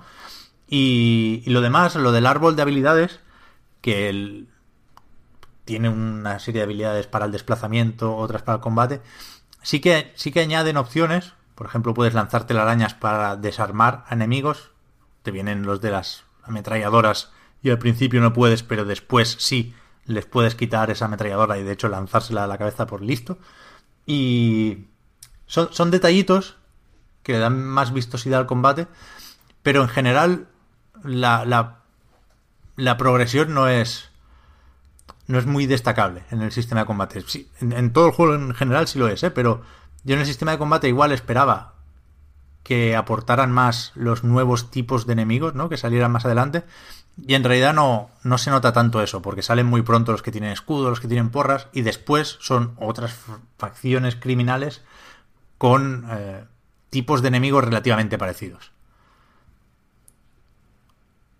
Y después sí que creo que ahí le, le podrían haber metido más caña a los jefes finales, por ejemplo, que no... que igual no son tan insomniac como cabría suponer, ¿no? Con, con lo de tener cachivaches, en plan Ratchet and Clank, uno pensaría que a tal enemigo le lanzas las granadas de telarañas, a tal otro lo, lo afrontas con electricidad. Y eh, hay opciones que están ahí, pero no, no hay puzzles en, los combates y no, no son muy brillantes los jefes finales. Excepto quizá el último, que ya digo, es un, un colofón de, de primera. Pero el combate, Víctor, eh, acaba siendo más o menos igual que empieza, pero también es cierto que no cansa en ningún momento. Yo ahora estoy con, con esas misiones que son las más de combate, de luchar contra oleadas de enemigos, con bueno, intentando montármelo más o menos bien para mantener el combo y tal, y, y sigo encantado. Sí, te lo decía por eso, porque mm, chafardeando por el árbol de habilidades vi que había eso, lo de quitarle el arma lo- o lo de lo de co- también se puede co- coger con una telaraña los cohetes, ¿no? Y cosas así. Sí, sí, sí. O sea, que, hay, que había una serie de cosillas que... En fin, tenía curiosidad por ver cómo... eh, cómo se añadían a- al sistema normal. Que ya digo que me moló bastante. El rollo Pues- de ir... O sea, el- que sea tan aéreo me, me pareció... Me pareció guay. Creo que le pega mucho a Spider-Man. Vas vacilando un poquitín más cada vez, eso sí que es verdad en el combate. Y, y puedes. Tienes más donde elegir al final, ¿no? Porque hay varias formas de, de ganar un combate. Por ejemplo, eh, está bien traído lo de que si cubres a un enemigo con telarañas, ¿no? Lo aturdes y le puedes pegar más tranquilamente. Pero mientras está en ese estado, si, si choca contra una pared, se, se queda pegado ahí y ya pues te olvidas de él. Con lo cual, pues eso, le lanzas las telarañas y entonces puedes cogerlo y hacerlo en plan lazo de cowboy y lanzarlo contra la pared y que se quede ahí. Te va dando herramientas para vacilar y para para luchar de una forma un poco más expresiva, pero las mecánicas se, se, se plantean o se ponen encima de la mesa desde el principio. Pues muy bien. Pero ¿qué es eso? Que está. Está bien ejecutado. Es un juego con el que creo que van a estar contentos Insomniac, Marvel, Sony y los, los fans del Hombre Araña, ¿no? Con lo cual, poco más me atrevo a pedirle. Y de hecho, en plan. Predicción. No sé si muy loca. Tenía apuntado aquí también para terminar. Que esto podría abrir una nueva ta- etapa para Insomniac porque no sé si es su, su mejor juego, pero podría serlo. Si me preguntas ahora mismo de memoria sin poder repasar todos los demás, te diría que sí. Y a mí me da que si no pasa nada raro, o Sony o Marvel, porque en principio Marvel Games tiene que construir algo ahí, pues pueden sacar la billetera, ¿eh? Y Es mejor que Resistance 3. yo creo que sí. Creo que sí. Y aquí nos gusta Resistance 3, ¿eh? pero yo creo que sí es mejor. Y, y ya- yo que sé, ¿eh? igual a Ted Price no le apetece vender la compañía. Aquí si hay si hay un alma salvaje o indomable en el mundo de los videojuegos, con permiso de Randy Pitchford, seguramente será Ted Price. Que, que- se le ha visto poco con este proyecto, por cierto. No, no parece que haya estado muy encima de Spider-Man.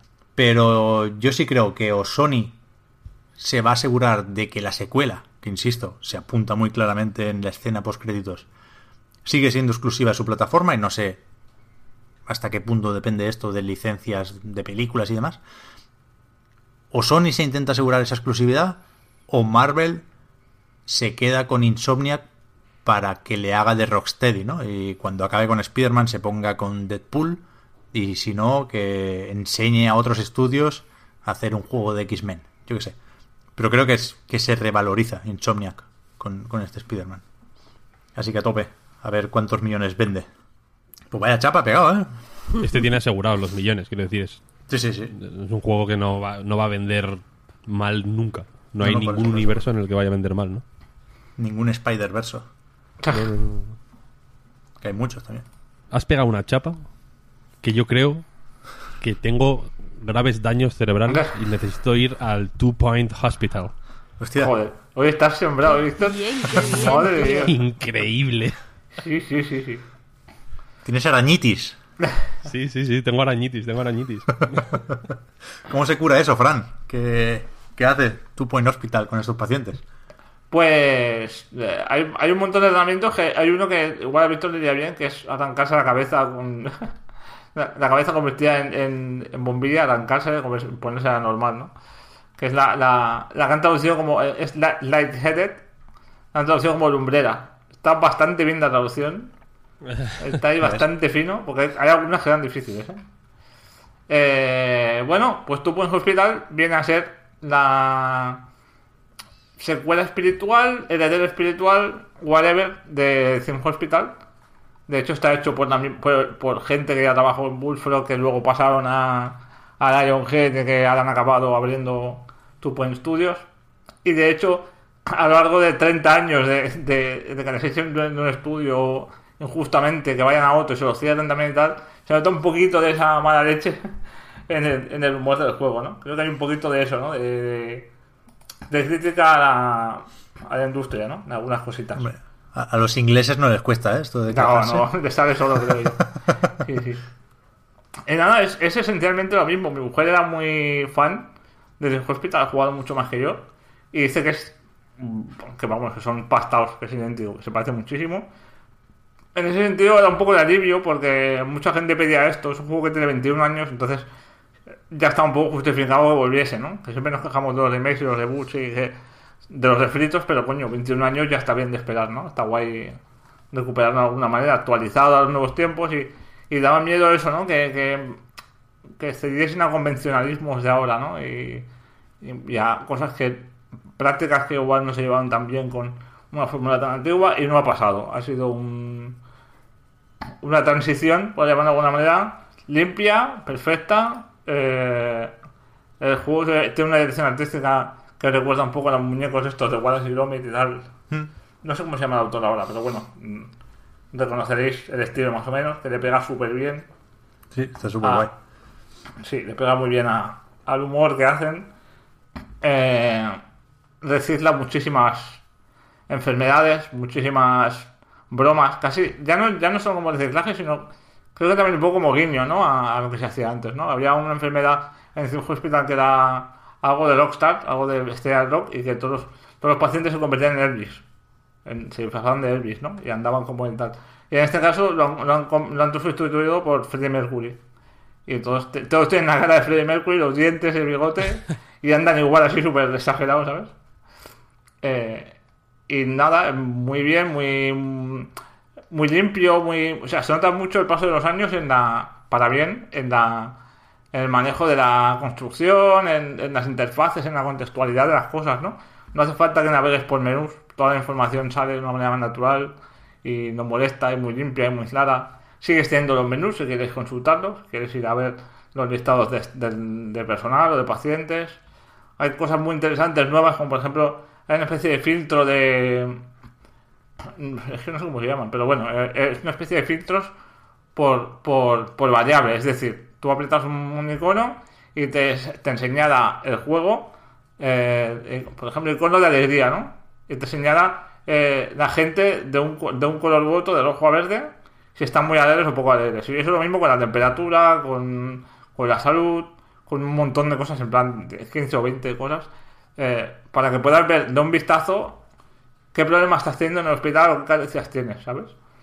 Eh, la estructura también es más moderna, es te dan un hospital y te dicen gana dinero y evolucionado y sube la reputación, hay, varias cosas que son muy importantes, ¿no? La reputación eh, eh, y el presupuesto sobre todo. Y cuando llegas a dos, son, son el máximo son tres estrellas, cuando llegas a dos se te abre la posibilidad de ir al siguiente hospital. De dejar ese funcionando, irte al mapa y abrir el siguiente. Entonces cada hospital, como en muchos juegos de estrategia, tiene sus particularidades, ¿no? Para, digamos, forzarte a, a pensar de maneras diferentes, ¿no? Por ejemplo, al principio, en los primeros tres hospitales, la temperatura no, no se tiene en cuenta. Simplemente está ahí, todos están bien de temperatura y están confortables y tal. Y luego ya empiezan a haber hospitales en los que hace mucho calor, hace mucho frío, o hay un brote particular de un tipo de enfermedad, o este tipo de cosas, ¿no? Hay, por ejemplo, uno que. Que es, hay un montón de payasos que se van a un circo y van al hospital para convertirse en personas normales. pues quieren vivir en sociedad y están cansados de ser payasos. Son todo cosas muy graciosas. Entonces, lo, bueno de esto es que cuando avanzas, aunque hayas dejado hospitales con dos estrellas, al avanzar los siguientes, claro, tú vas evolucionando nuevas, vas, vas desbloqueando nuevos ítems a base de, puntos de experiencia y vas comprando nuevas máquinas y vas eh, aprendiendo nuevas cosas que luego puedes volver atrás y aplicar a los, a los que tienes sin completar, ¿no? Yo al principio me, me encabezoné en sacar las estrellas, las tres estrellas, las primeras a, a la primera en todos los, en todos los hospitales y al final ya tuve que ceder porque se empezaba a volver complicado y dejarlo con dos estrellas que funcionase solo y, y ir avanzando. Y lo bueno es que también algunos hospitales cuando se cuando llegas a dos estrellas en lugar de desbloquearse uno se desbloquean dos diferentes. Entonces es como que la estructura se ramifica de alguna manera, no te obligan a, estancarte en un solo hospital. Puedes dejar ese trabajando y irte a otro y a ver si avanzas más por ahí y luego llevarte los conocimientos al siguiente y tal. En ese sentido es mm, muy bien, muy... Está muy bien organizado, la verdad. Y luego cuando acabas el juego desbloqueas una especie de conexión total de los 15 hospitales que te permite especializar cada hospital, si tú quieres, eh, especializar un hospital, por ejemplo, solo en formación, convertirlo solo en, en- un sitio para que todos los empleados, van a- todos los empleados vayan allí a formarse o todos o un sitio que sea todo consultas de medicina general, eh, un sitio que sea especializado en psiquiatría o cosas así, ¿no? Eh, novedades, aparte de eso, todo funciona más o menos igual eh, en el sistema de gestión de personal. Hay diferentes enfermedades, contratas a doctores con diferentes cualificaciones y, y lo si lo quieres poner en un departamento de, por ejemplo, de psiquiatría, pues procurarás que tenga cualificación, que tenga capacidad de psiquiatría, ¿no?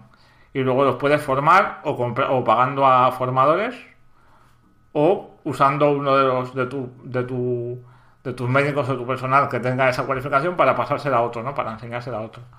Eh, las novedades son que en este caso el personal, además de esas cualificaciones y de un nombre, digamos, tiene también una especie de rasgos. Tiene eh, algunos son en plan, es que al principio pensaba que eran todos de coña, en plan como para dar más humanidad a los personajes, para hay, un rasgo que es por ejemplo de, de, de adolescente fue gótico, por ejemplo, ¿sabes? Pues así que dices, bueno, muy bien, ¿no? Pero hay otras que realmente influyen ligeramente en cómo trabajan, ¿no? Eh, hay algunas auxiliares, que son las que están en recepción, por ejemplo, que tienen el rasgo de manos verdes. Y eso significa que cuando no hay cola de pacientes, cuando tienen un rato libre, se van a regar las plantas, que es una cosa que normalmente hace los BDs, que son otros empleados. Entonces, en ese sentido, te pueden ayudar, ¿no? Te va bien, ¿no? Eh, le quita trabajo a otros. Luego hay otros que son médicos, por ejemplo, que tienen el rasgo, no se lavan las manos después de orinar, ¿sabes? Entonces esta gente es un poco peligrosa según en qué departamento lo pongas, porque si manejan virus y tal, pues hay posibilidad de que los tiendan y todo ese rollo, ¿no? Cositas así que tampoco influyen muchísimo, no impactan muchísimo en la, en la mecánica, pero que, bueno, que dan un, un puntillo diferente, ¿no? Es un juego que cuando lo tienes todo funcionando ya, y con tres estrellas, cierras todas las ventanas de menú y te quedas mirando y es divertido de ver. O sea, es, es como los libros estos de ¿Dónde está Wally? De- cada uno está haciendo sus locuras y relacionándose de otra manera con, con los demás y tal. Eh, Cuando una, una, una duda que tengo que me ha surgido. Cuando sales, digamos, al mapa de hospitales, para elegir el siguiente hospital, por ejemplo, ¿el resto siguen funcionando? Sí. O sea, ¿puede haber problemas en otros hospitales No, no. que has dejado atrás ya? no, no, no, no.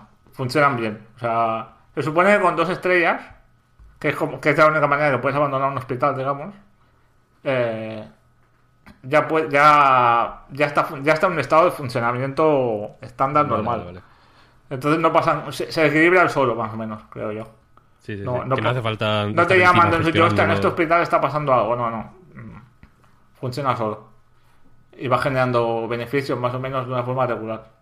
Luego tú puedes ir y modificar o, o tal, ¿no? Em, no sé, cositas que me han llamado la atención también. Eh, el, tema, esto lo puse en análisis y, no sé si me la estaba jugando, pero creo que ha gustado bastante. Hay un tema de fondo en el juego todo el rato. Esto depende mucho de dónde vivas tú, supongo, ¿no? En España supongo que a todos nos pasará igual. Todos pensamos en coño. Un, un, un hospital no es un negocio, ¿no? En teoría. O sí, en este caso sí. Eh, estamos todos pensando en esto, ¿no? En la, en la sanidad privada y en cosas de... Un poco amorales, ¿no? De cómo... A, ti te interesa, por ejemplo, que los pacientes, que haya mucha gente enferma. Te interesa que se trate mucha gente. Porque eso te va a dar dinero, ¿no? Es un poco así, ¿no? Un poco capcioso. Y como es un debate que en Inglaterra es habitual últimamente por el Brexit y tal, el tema de, los gastos de sanidad eh, pública y tal, han hecho un, un hospital que es que tiene la peculiaridad, de- del mismo modo que en unos hace frío, en otros hace calor, en otros hay plagas de momias, hay otro que es público. Entonces, en lugar de llegar tú allí con poco dinero y tener que generar ingresos y luego gestionarlos para ir mejorando el hospital, te dan un presupuesto fijo, X cientos de miles de, de dinero, y eso tenés que usarlo para curar al máximo de gente posible. Y los objetivos, cada hospital tiene tres objetivos principales, que son las tres estrellas, y luego un montón de, de opciones, pues están relacionados con eso, con mantener el gasto a raya, ¿sabes?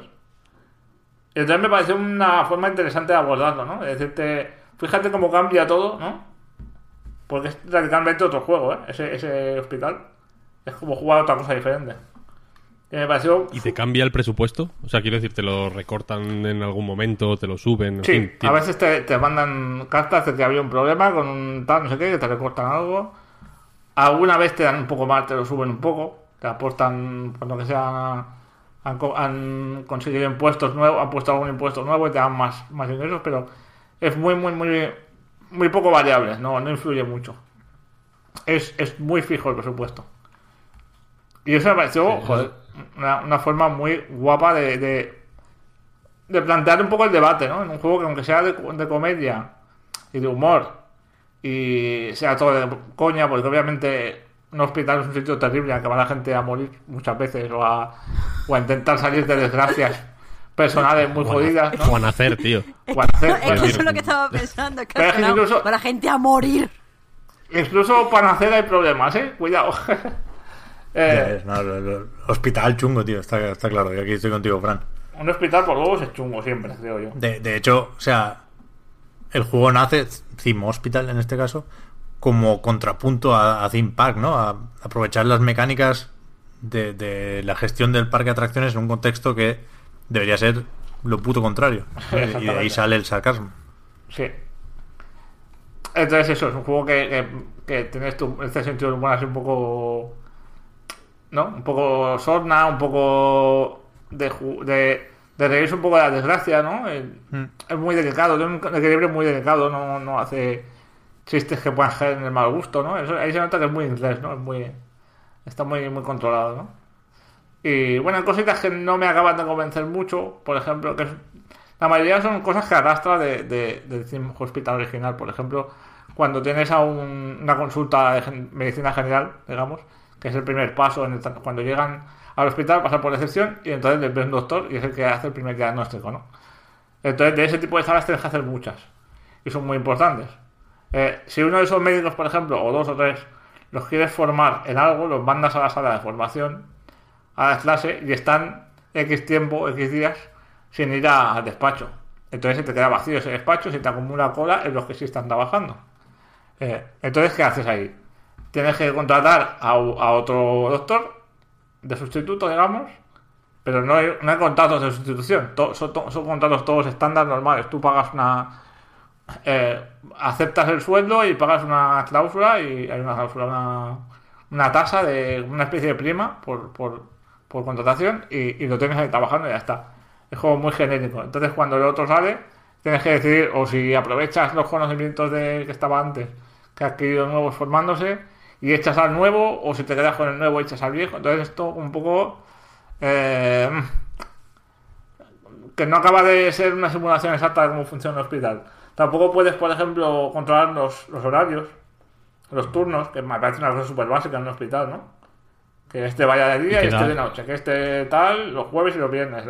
Eso no es Y posible. que da para hacer y que da para hacer también sarcasmo fuerte, vaya, porque Claro. los turnos es otro un tema fuerte de los hospitales. Claro, claro, es un, es un punto interesante. Y no, no, lo han, no lo han querido explorar. Simplemente pones el otro ahí y cuando está cansado se va a dar una vuelta, se va a la sala del personal, se juega a su máquina de Sega.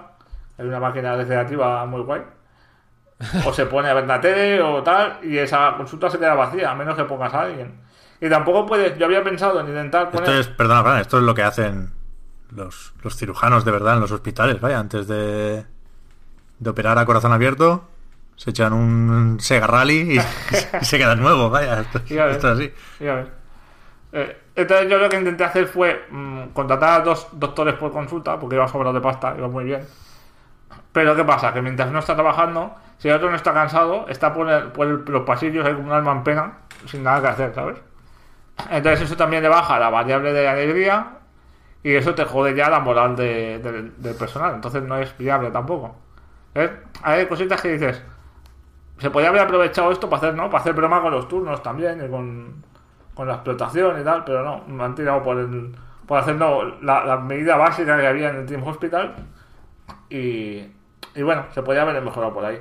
Es un juego un poco conservador, creo yo. Tiene mucho respeto por, por la fórmula original. Para, para muchos sea un alivio porque es lo que decía al principio, un poco de miedo que aliasen, pero también se le podría exigir alguna idea un poco más nueva, ¿no? Pero bueno, por lo demás, mm, estupendo, muy divertido. Y nada, ya está. Muy bien. ¿Alguna pregunta o algo? Eh, no, no, no, me ha quedado todo muy claro. Yo este tengo muchas ganas de jugarlo, tío, la verdad. Yo también. ¿En, en qué ordenador has jugado tú, Fran? No pide mucho, entiendo. el juego en Mac. En un Mac. Un i5 normalito, no, no es ninguna cosa loca. Bien, bien. Creo que no pide mucho, ¿eh? A ver si me tira a mí también. Sí, porque mi mujer lo ha, lo ha jugado también en, en un i5 en un portátil Windows normal y, y va bien. Muy bien. Pues bueno, eh, ¿queréis que os hable de alguna cosilla? ¿Gente? Hombre, tenías por ahí el Donut County, ¿no? Sí, sí, sí. Que le hemos hecho cierto seguimiento al juego, ¿no? Teníamos un poquito de hype y creo que está bien ver cómo ha acabado la historia. ¿Qué tal le ha salido lo del agujero al Ben Espósito? Pues sorprendentemente bien, la verdad, la verdad. Es un juego muy sorprendente porque eh, la mecánica básica, porque seguramente, aunque quien escuche esto no sepa exactamente qué juego es Donut County, es el juego del agujero, ¿no? Es, eres un agujero y tienes que ir metiendo, lo vas moviendo por el suelo y tienes que ir metiendo cosillas dentro. A medida que metes cosas dentro del agujero, el agujero va creciendo, entonces puedes meter cosas más grandes y así pues hasta comer todo lo que hay en el nivel. Eh, y con esta mecánica básica, que por cierto sale de una Game Jam de Molydeux, la versión la versión buena de Molinex, de, de Peter Molinex, que, que en Twitter propone de vez en cuando eh, ideas que, que, que me parece una perversión que muy a menudo parezcan ideas tróspidas cuando en realidad son ideas brutales. Todos los juegos que dice Molydeux, sean, sean luego mejores o peores en la ejecución, personalmente me gustaría verlos ejecutados. Y la cuestión es que hizo uno en el que, en fin, no recuerdo exactamente cómo era, pero que hablaba de ser un agujero. Y para la Game Jam, extra- la, la Molly Jam, o como fuera, imagino, creo que se llama Molly Jam, eh, Ben Espósito, el famoso, iba a decir, el, uno de los miembros de Arcane Kids, un colectivo de desarrollo de Los Ángeles, que también ha hecho cosillas en eh, The Unfinished Swan y en What Remains of Edith Finch, en fin, ha, ha estado ahí como Giant Sparrow, ¿no? Se llama el estudio. Sí. Eh, ha, colaborado con varias personas, hace eh, hace también eh, juegos experimentales que son más casi arte interactivo que videojuegos más tradicionales. Y, y para esta jam hizo el juego del agujero. Ese juego del agujero se fue. Funcionó guay, fue evolucionando, evolucionando, evolu- evolucionando. Se acabó llamando eh, Donut County, antes se llamaba Cachina. Y, y lo que ha acabado saliendo es un juguete interactivo. Recuerda, no sé si. No sé si os acordáis de un juego que se llama Windows Seal. O Win- Windows Seal. Que era como de. Que era como de eh, resolviendo mini puzzles.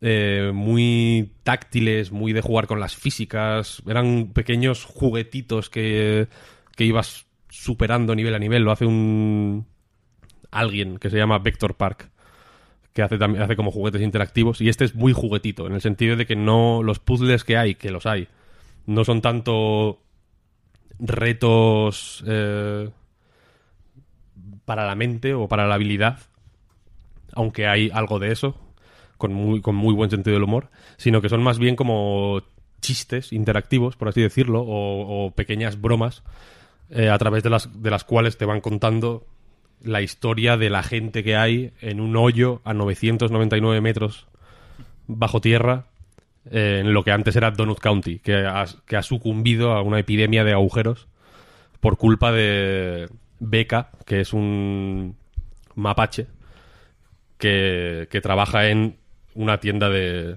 de donuts eh, que, se pide por internet y entonces eh, los mapaches les gusta mucho la basura entonces, cuando alguien pide un donut, en vez de llevarle el donut, le lleva, le lleva el agujero. Y con el agujero eh, se va comiendo su basura, digamos. entonces todos los habitantes de, de Donut County están ahora eh, bajo tierra, sin saber exactamente qué hacer y, cada nivel, digamos, es la historia de cómo acabaron en el agujero. Y es, es gracioso porque sin, sin ser un juego claramente reivindicativo o que, o que cuente algo más allá de, de la broma y de la y de presentarte una serie de viñetas simpáticas sobre cosas que caen por un agujero en, las que ya digo que se forman puzzles en plan eh, por ejemplo hay charcos en, algunos niveles y cuando pasas el agujero por debajo de los charcos el agujero se llena de agua y cuando sacas, o sea, digamos que debajo del charco había un pez, entonces el pez eh, aparece, tienes que darle el agua a un pájaro que hay cerca y meter por el agujero al pez. O hay otros en los que metes maíz y fuego y salen palomitas, o hay uno en el que metes dos conejos y em- empiezan a salir como corazones y empiezan a salir conejitos por todos los lados. Son como pequeñas viñetas simpáticas eh, que cuentan la historia de esta gente y en las cinemáticas, por decirlo de alguna forma, eh, pues se cuenta la historia de cómo Beca eh, niega la mayor, eh, en plan, yo no he hecho nada, no es mi culpa, y es una, y es una historieta, pues, tonta y cómica, cualquiera que conozca el trabajo de Arcane Kids o, o incluso que siga a Ben Esposito en Twitter, sabe el tipo de humor, eh, humor chill, me gusta llamarlo a mí, que hace, que hace él. Eh, y eso, es un mapache que, que, eh, que, es, que es tonto, es un impertinente, es un repelente. Tiene una amiga que, que al principio del juego está enfadada con ella porque... O sea, ella está enfadada con él porque el tío no deja de, de cambiar de tema, ¿no? Cuando le están diciendo en plan, a ver, tío, ¿qué ha pasado? Que mm, has abierto unos agujeros y, en fin, has destruido la ciudad, ¿no? Y él como que desvía la atención hacia otros temas y se centra muchísimo en, en detalles mm, menores como para que la gente acabe dándole las gracias a él. En fin, es una persona, un mapache, vaya, eh, muy repelente, con evidentes tonos de- de cómo se desvía la atención en Internet, etcétera. Es un juego que, que creo que, que recoge muy bien, eh, por ejemplo, hay un... Los móviles son importantes en el juego y, y hay conversaciones por como por WhatsApp, por así decirlo, por mensajería instantánea. No es, no es un servicio real, sino que es un servicio en el que solo puedes responder, digamos, para pasar diálogos o darle a un iconito de un pato para mandar un emoji de un pato que hace un ruido, como de pato. Eh, y en esos diálogos eh, no, no están escritos correctamente, sino que están escritos eh, con, de una forma un poco descuidada y con algunas erratas o con mayúsculas donde no toca, etcétera, que se mantienen en la traducción, que es sorprendentemente buena. Y aparte de eso, después de cada nivel, todo lo que has metido en el agujero se mete en la trashopedia, que se llama, que es como una colección, una lista de, de la basura que hay en, en Donut County, que viene a ser como una especie de Los Ángeles eh, un poco desquiciada. Y en las definiciones de la trasopedia, pues, te, pues hay eh, un montón de bromas graciosísimas sobre qué es. En fin, eh, evidentemente no son definiciones dignas de, de, de lo que es una silla o un radiocassette o un móvil, sino que son bromas sin parar. Es un juego sorprendentemente gracioso. En lo que dura, que no es mucho, unas dos, tres horas, eh, yo sinceramente no me lo pasé mal en ningún momento. Me reí constantemente. Es un juego hiper gracioso. Siempre eh, hay una pregunta recurrente que suele salirnos eh, sobre por qué no hay más juegos graciosos o más juegos cómicos. Y este es el hiperjuego cómico. Es graciosísimo, graciosísimo, graciosísimo. Y el rollo juguetito le va súper bien, la verdad, porque ya digo que, las... Simplemente como probar cositas... eh, en cierto momento consigues una catapulta, por ejemplo, que es un objeto que cuando metes algo dentro de la del agujero lo puedes soltar para arriba otra vez. Y con eso se resuelven algunos puzzles y demás. Y simplemente ver cómo reacciona el mundo a ciertas cosas que puedes hacer con el con la catapulta, por ejemplo, es graciosísimo. O incluso eh, incluso cosas como fallar algunos objetivos dan lugar a, escenas más o menos escondidas o más o menos secretas que también son divertidísimas. En fin, es un juego hiper inteligente, muy bien escrito, muy divertido de jugar, muy agradable eh, y que yo recomiendo a todo el mundo. Muy bueno. Vendidísimo, vendidísimo. Lo voy a jugar en 0, la verdad es que... Es genial, es genial. Yo creo que este, por ejemplo, si lo podéis jugar en el móvil, yo creo que no le va mal. Ya. Ay, Porque, pero- por ejemplo, en el en Play, que es donde lo he jugado yo, no controlas, eh, o sea, sí controlas el agujero con el stick, pero, por ejemplo, en las cinemáticas hay como un cursor. Y para moverte por los menús hay como un cursor, eh, que es un agujerito que vas, o sea, un, un circulito que vas moviendo con el stick y haciendo clic, digamos, con la X. Pero que me da la sensación de que en móvil es, es, eh, quizá no la mejor manera de jugarlo, pero que desde luego es, es una muy buena manera de jugarlo. Está en Android y aparte el- Perdón, Fran. ¿Está en Android y iOS? ¿O solo en iOS? Está en la Apple Store, nada más, en Vale, la App Store. vale. Me parece, ¿eh? Me parece. Sí, creo que Y sí. la cuestión es que... mm, Eso, que no sé si es la manera ideal de jugarlo, pero parece... Parece que es, que es buena, vaya. Y, el, y todo el tema digital está muy bien traído, vaya. El, el, el, el mapache está todo el día como enganchado a la tablet. Hay, por ejemplo, un sistema de niveles, entre comillas, que no es un sistema de niveles, sino que es como la... es, es parte de la historia. Porque la, en la, la, la app que usa el mapache para mover, controlar los agujeros, tiene como un sistema de niveles y una tienda donde se pueden comprar algunos ítems y tal, inútiles, por cierto. Eh, y entonces tiene como un sistema de niveles, el, juego va, entre comillas, de cómo sube de nivel 9 a 10 el mapache. es, muy gracioso, es muy gracioso. Es un juego divertido, es un juguete interactivo divertidísimo. Pues yo lo voy a jugar en iPad, supongo, ¿eh? Realmente, porque ya lo vimos con otro de Napurna, con Gorogoa, ¿no? Que es un juego que también estaba en iPad, que no te perdías absolutamente nada. Quizá al contrario, jugándolo ahí. Y que es un poco más barato, ¿no? A veces con estos juegos de dos horitas, pues ves el precio en Steam y dices, no sé yo. Y en cambio en, en- en iOS es un poco más barato y entra mejor. Así que yo... Sí, sí. De hecho, Anapurna también sacó Florence Hmm. para móvil. O sea que están sacando juegos sorprendentemente buenos para móvil, la verdad. Joder, y el Flower, chaval. Sí, de hecho sí. con el reglamento en la mano es el mejor juego de móvil de la historia. No lo he probado, no sé qué tal es el port, pero vaya tela el Flower.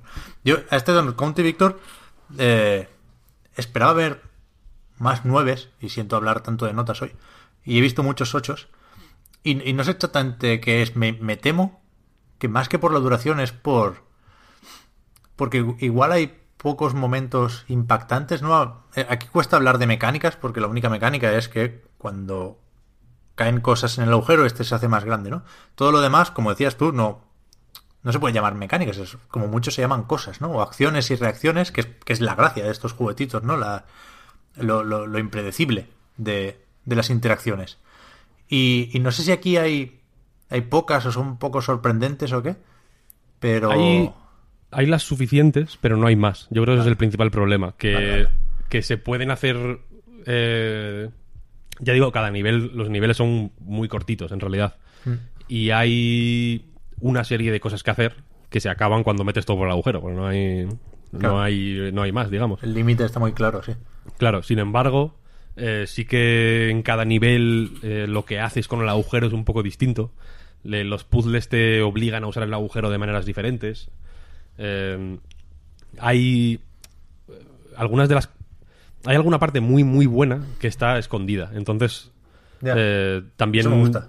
no merece no merece mucho la pena re- rejugarlo en un sentido tradicional de yo que sé de conseguir mejor puntuación o pasarte las pantallas más rápido o lo que sea porque no hay ni ni temporizador ni puntos ni hostias es chill ya digo es como de ir a tu rollo totalmente Eh, y sin embargo eh, por ejemplo en el en el final final final del juego hay una escena escondida divertidísima y muy sorprendente que es, que es muy poco intuitiva de conseguir. Una de las gracias de esa escena es que sea cero intuitiva de conseguir, pero al no ser muy intuitiva tienes que, que, tienes que ir a buscarla. Y, y esta en concreto, por ejemplo, en los logros, que es algo que yo no suelo no suelo fijarme mucho porque los tengo desactivados las notificaciones de los trofeos y todo eso. Eh, pero cuando me lo pasé, dije, joder, voy a ver los trofeos para ver si tengo el 100%, porque no se me ocurrían muchas más cosas que hacer en el juego, ¿no? Y en, lo- y en los trofeos que no tenía, tenía un 30% desbloqueados, creo. Y en los no pocos que, que no tenía desbloqueados, había mini retos. Por ejemplo, hay una pantalla en la que hay un. La música es. ¿Cómo se llama esto de cuando la música no está, digamos, eh, puesta por montaje, sino que viene de un elemento de la escena? Diegética o. Sí, sí, se llama diegética.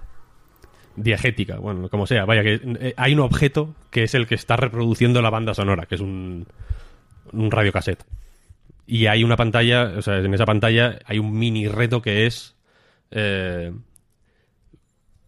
que el radiocassette sea lo último que, te metes por el agujero. O sea, esquivar el radiocassette constantemente para meter todo por el agujero antes del radiocassette. Y es un mini, mini, mini reto tonto, pero que le da un rollito y encima, si metes el radiocassette, lo puedes meter nada más empezar la pantalla, te quedas sin música. Así que tampoco mola. Y ya te digo, eh, yo creo que el... Se, se puede ver ligero el juego, porque creo que lo que busca serlo. Ya digo, es un juego chill. Y creo que eso es lo que...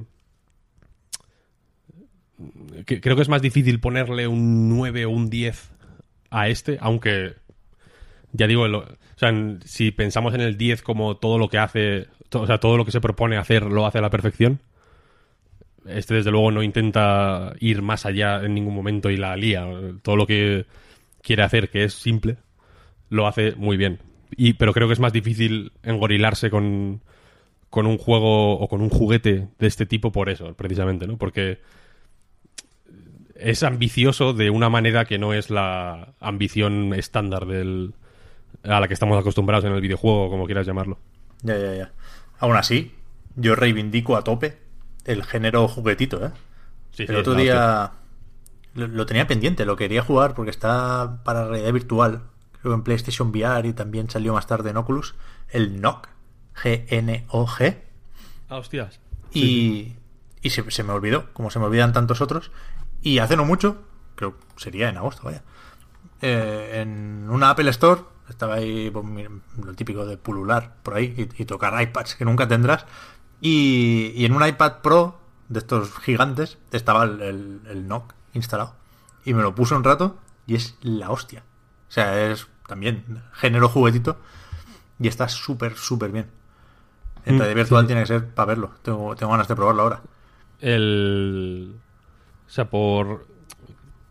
Cuando, cuando pienso en un género juguetito, por ejemplo, se me viene a la cabeza. mm, ¿Cómo se llamaba este juego de meter cosas en una chimenea? Joder, el de Tomorrow Corporation. El Little Inferno. El Little Inferno. Es un poco género juguetito. Sí. Es un poco puente entre, entre un juego más tradicional y un juguetito. Quizá el puente más claro entre juego tradicional y juguetito es el. El Capitán Toad, igual, ¿no? Que está Sí, un, un poco. Sí, ¿no? Porque hay, mu- hay un montón de cosillas en el Capitán Toad que no son. Que son juguetito. En el sentido Estaba de pensando un poco en el, en el Scribblenauts. No sé si os acordáis de él. Scribblenauts Que al final sí, sí. se vino un poco abajo, pero la idea era acojonante. Sí, también, ¿no? Pero ese es más. Ese, ese yo creo que le habría ido bien ser más juguetito. Sí, creo que es sí. demasiado juego. Sí. Para mí el... Y en el el- Capitán Toad, por ejemplo, encontrarte el Toad durmiendo, por ejemplo, ¿no? Cosas así. O, o- O cuando Es que ahora en la, en la versión de Switch, por ejemplo, no está tan escondido, pero en la versión de Wii U, si dejabas la pantalla de, de títulos un rato, te aparecía un diorama como formado por cubos, que en función de cómo girabas la cámara, los cubos formaban un, una estrella o una flor, ¿no? Que era muy juguetito. Eh, Tiene muchos momentos juguetito que yo creo que le que es lo que hacen que sea un, un juegazo, vaya, más que más que las mecánicas principales que están que están muy bien también, pero creo que, el- que el- eh, se engrandecen precisamente por lo que tiene de, de, de mirar y de curiosear, ¿no? Y de tocar la pantallita para quitar cartelitos y de... 100%. O sea, la, la- la característica principal del género juguetito, creo yo, eh, es justamente prescindir de las mecánicas, ¿no? Porque las mecánicas implican hacer varias veces lo mismo. Y el juguetito necesita, lo que decíamos, cosas. Por, por no repetir cosas, vamos a llamarlo polladitas. Y, y para mí el, el- el juego definitivo de eso, ya lo he dicho alguna vez, es el, el Hohokum. Que también, También. es también es puente, ¿no? Porque también tiene niveles, también tiene una estructura muy de videojuego. Pero al final la interacción es a base de polladitas. Y con eso hace jefes finales y hace todo. Para mí, mira, lo que decías de engorilarse, Víctor, para mí el Hohokum es un puto 10. Ya lo, lo he dicho alguna vez y lo repito. Porque Sí, es sí, es fantástico. obra maestra. Así que más, más, más juguetitos. Es- Ojalá, ojalá los juguetitos sean el nuevo Battle Royale ¿eh? Ya, ya en ves. 2019. Ojalá, Lo mejor que nos puede pasar. Igual os acordáis, primero salió en Flash, creo que es antiguo, ¿eh? Que dibujabas formas y, y esas formas cobraban cobraban superficie, digamos, se convertían en, en, en formas pero sólidas. Y podías hacer como, no, no sé, media luna, ponerla en el suelo y luego y tenían como gravedad y todo, ¿sabes? ¿Os acordáis de esto? Podías hacer como castillos eh, con tablas y con movidas. Me suena. Mm, A mí se no me suena sabría- al... No sabría buscarlo ahora.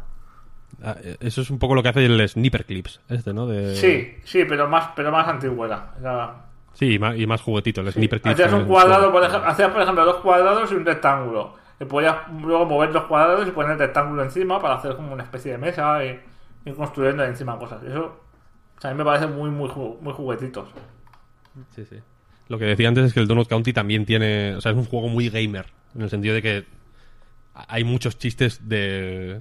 de gaming, vaya, de juegos de palabras de videojuegos y.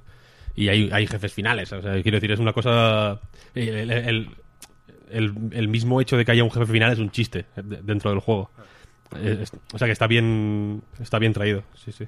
Pues vamos con alguna preguntita, Víctor. Tampoco quiero que empezar con el episodio 1 de la temporada muy muy largo porque después solemos ir a más, como el Spider-Man. Pero va, un par de preguntitas por ser el primer día, sí. Sí, venga, venga. Pues vamos a ir con eh, la primera preguntita de Alfonso Escamilla, que nos dice, de lo que dijisteis que ibais a hacer este verano en el último podcast de la temporada pasada, ¿con qué habéis cumplido? Yo no recuerdo ni qué dijimos que íbamos a hacer. Yo re- recuerdo lo de Frank, que, lo, que ya ha confirmado que lo cumplió a A rajatabla. Y luego además, no lo he dicho, pero leí libros y, y, y el primero que leí fue una recomendación que hiciste tú en el podcast, Víctor. Que es temporada de huracanes de Fernanda Melchor. Mm, O sea, lo hice, hice todo ya clavado, vamos, lo que había dicho en el podcast. Yo recuerdo que dije que jugaría al Prey y lo, lo- lo tenía presente. Quería jugar al Prey, pero no lo hice al final. Pues yo he estado leyendo un libro que me recomendaron a raíz del podcast, o sea, eh, de las recomendaciones que hicimos de libros. Eh, no recuerdo qué usuario, lo siento, me recomendó que leyera Out eh, y me ha flipado. Gracias, mil gracias por la recomendación. Y de lo que dije que iba a jugar solo el Far, For- Far From Noise. Y es una pasada y, y me, me ha flipado. No he hablado en la web de él porque, claro, hace mucho que, que lo jugué. O sea, perdón, hace mucho, perdón, que, que, se, que salió. Pero vaya, me encantaría escribir sobre él porque me ha parecido una pasada y, y recomendadísimo para todo el mundo, vaya. Yo no, a no ser que a no ser que dijera que en patreon.com barra Night iba a hacer el podcast Hablar, el podcast de entrevistas de anightgames.com, patreon.com barra Night Reload. Eh, si dije que iba a jugar al Nuclear Throne, lo he cumplido. Si dije que iba a hacer ese podcast, lo he cumplido. Me suena que dijiste sí. más cosas. Pues entonces, joder, pleno. Muy bien. Eh, vamos, venga, Rubén, el pavo ese. Es el nick, no es que yo. No es que yo diga que es un pavo, es Rubén el pavo ese. Eh, no es una pregunta, sino que es una pequeña reflexión. mm, Un slice of life, que se llama, ¿no? En, en el manga anime. Eh, que es: he empezado a jugar a persona el miércoles. Y el mismo día he probado la pizza de calabacín. Dos cambios a mejor en mi vida. Hostia. Ole. Eh, Un pequeño haiku, Pizza de prácticamente. calabacín es pizza normal con queso y luego encima calabacín. Depende de, de si es vegana. Si es vegana, puede llevar queso vegano, que está mucho más bueno, porque el queso vegano ahumado con calabacín y pimientos es como lo mejor. Joder, no he probado nada de esto, ¿eh? Cago en la leche. Mira, si un día viene a Madrid, Fran, te invito a un sitio bueno de, Pues- de pizzas veganas. Pues te tomo la palabra, ¿eh? Sí, sí. Va, va, va. Y el Persona también, o sea, espero que se refiera al 5 o al 4 Golden, porque me flipan los dos. También son juegazos, así que ole esos cambios de vida. El pavo ese ha mejorado, Ha digamos. triunfado, ha triunfado desde luego. Ha triunfado totalmente. Y la última, si queréis, Gacel Miguel, así se llama, eh, no- nos dice, qué bien le van las cosas a Sega con sus remasters y sus Street of Rage. Una, un pequeño, una ensal- ensalzación, no, lo he dicho mal, de Sega. Nuestra Pepus o alguien... Un alzamiento de, de de Sega. Nuestra Pepus o alguien puede decirnos qué hay en el futuro de Sega. ¿Puedo permitirme soñar con un Virtua Fighter o Jet Set Radio? Joder, ojalá. Yo creo que. Que las señales hay que interpretarlas justo de la forma contraria. Quiero decir, los proyectos nostálgicos de Sega ni siquiera son muy de Sega. Eh, Streets of Rage es en asociación con Sega, no, no lo editan ellos. Y, y Shenmue 3 lo mismo. O sea, es- la implicación de Sega con Shenmue llega hasta el 1 y el 2, ¿no? Que lo vuelven a sacar ahora, aprovechando, claro, el 3. Pero, quiero decir, no, no quieren saber nada de Shenmue 3. Creo que es, es prudente. Y Sega es, es más Two Point Hospital que... Yakuza, tío. Y Yakuza, por supuesto. Que, que Jet Set Radio y que... ¿Cuál era el otro? He dicho Virtua, Virtua Fighter. Fighter, sí. Joder, es que hacer un Virtua Fighter ahora es complicado, ¿eh? sería la hostia, porque Virtua Fighter es Y que es un poco el momento, ¿no? de los juegos de lucha, ¿eh? Pero es complicado, veo, veo más probable del Jet Set Radio, creo que yo siempre tengo la misma duda, no sé quién hay haciendo juegos en Sega, ¿no? Están los del Yakuza, que tendrán un par de plantas en el edificio que toque, pero los demás están haciendo cosas de móviles, no sé. Si al Nagoshi le da por reorganizar la cosa y hacer algo que tendría tanto sentido como un nuevo Jet Set Radio en Switch, pues a tope con ello. Joder, sie- siempre apetece ese alzamiento seguero. Pero yo, yo no lo veo ahora más cerca que hace un par de años, ¿eh? Al revés. Creo que... Cuando... Ah, no, di Pep, di Pep. No, no, que creo que esos proyectos, ese Street of Rage, por ejemplo, es Sega desentendiéndose de Street of Rage, más que otra cosa, ¿eh? Sí, la verdad es que sí, la verdad es que sí. O sea, como, como una licencia esta gente va, va pillando. También han pillado los de Dotemu, el Windjammers 2, ¿no? No, no creo que los, desarrollador- los desarrolladores originales del Windjammer estén por la labor. Simplemente, pues, pillarán a- a- algunos euros con esta licencia y, y que hagan los franceses lo, lo que quieran con ello. Mm, Sí, sí. Se gasta a tope en Europa, ¿no? Con, Mm. con los Total War y Sí, sí. Football Manager. Y mm, te iba a decir una propuesta. Eh, ahora que está. mm, que Shenmue está a tope, entre comillas, o que bueno, está un poco de actualidad. Y que Yakuza, desde luego, está a topísimo, porque sí que es cierto que. eh, en Europa está. En Europa y en Estados Unidos está como empezando a petarlo a lo fuerte, a lo grande. Eh, creo que no estaría mal un, un día, yo lo, lo lanzo, lanzo la propuesta, a ti como admin de Shenmue Web Sí. y a mí como reciente fan de la saga Yakuza. Antes era más webmaster que admin, ¿eh? La cosa. Es verdad, es verdad. Como webmaster de Shenmue Web. Y yo como como noob de, de Yakuza. Molaría ponerlos cara a cara, ¿no? Porque siempre se habla de Yakuza como el Shenmue el nuevo Shenmue, por así decirlo.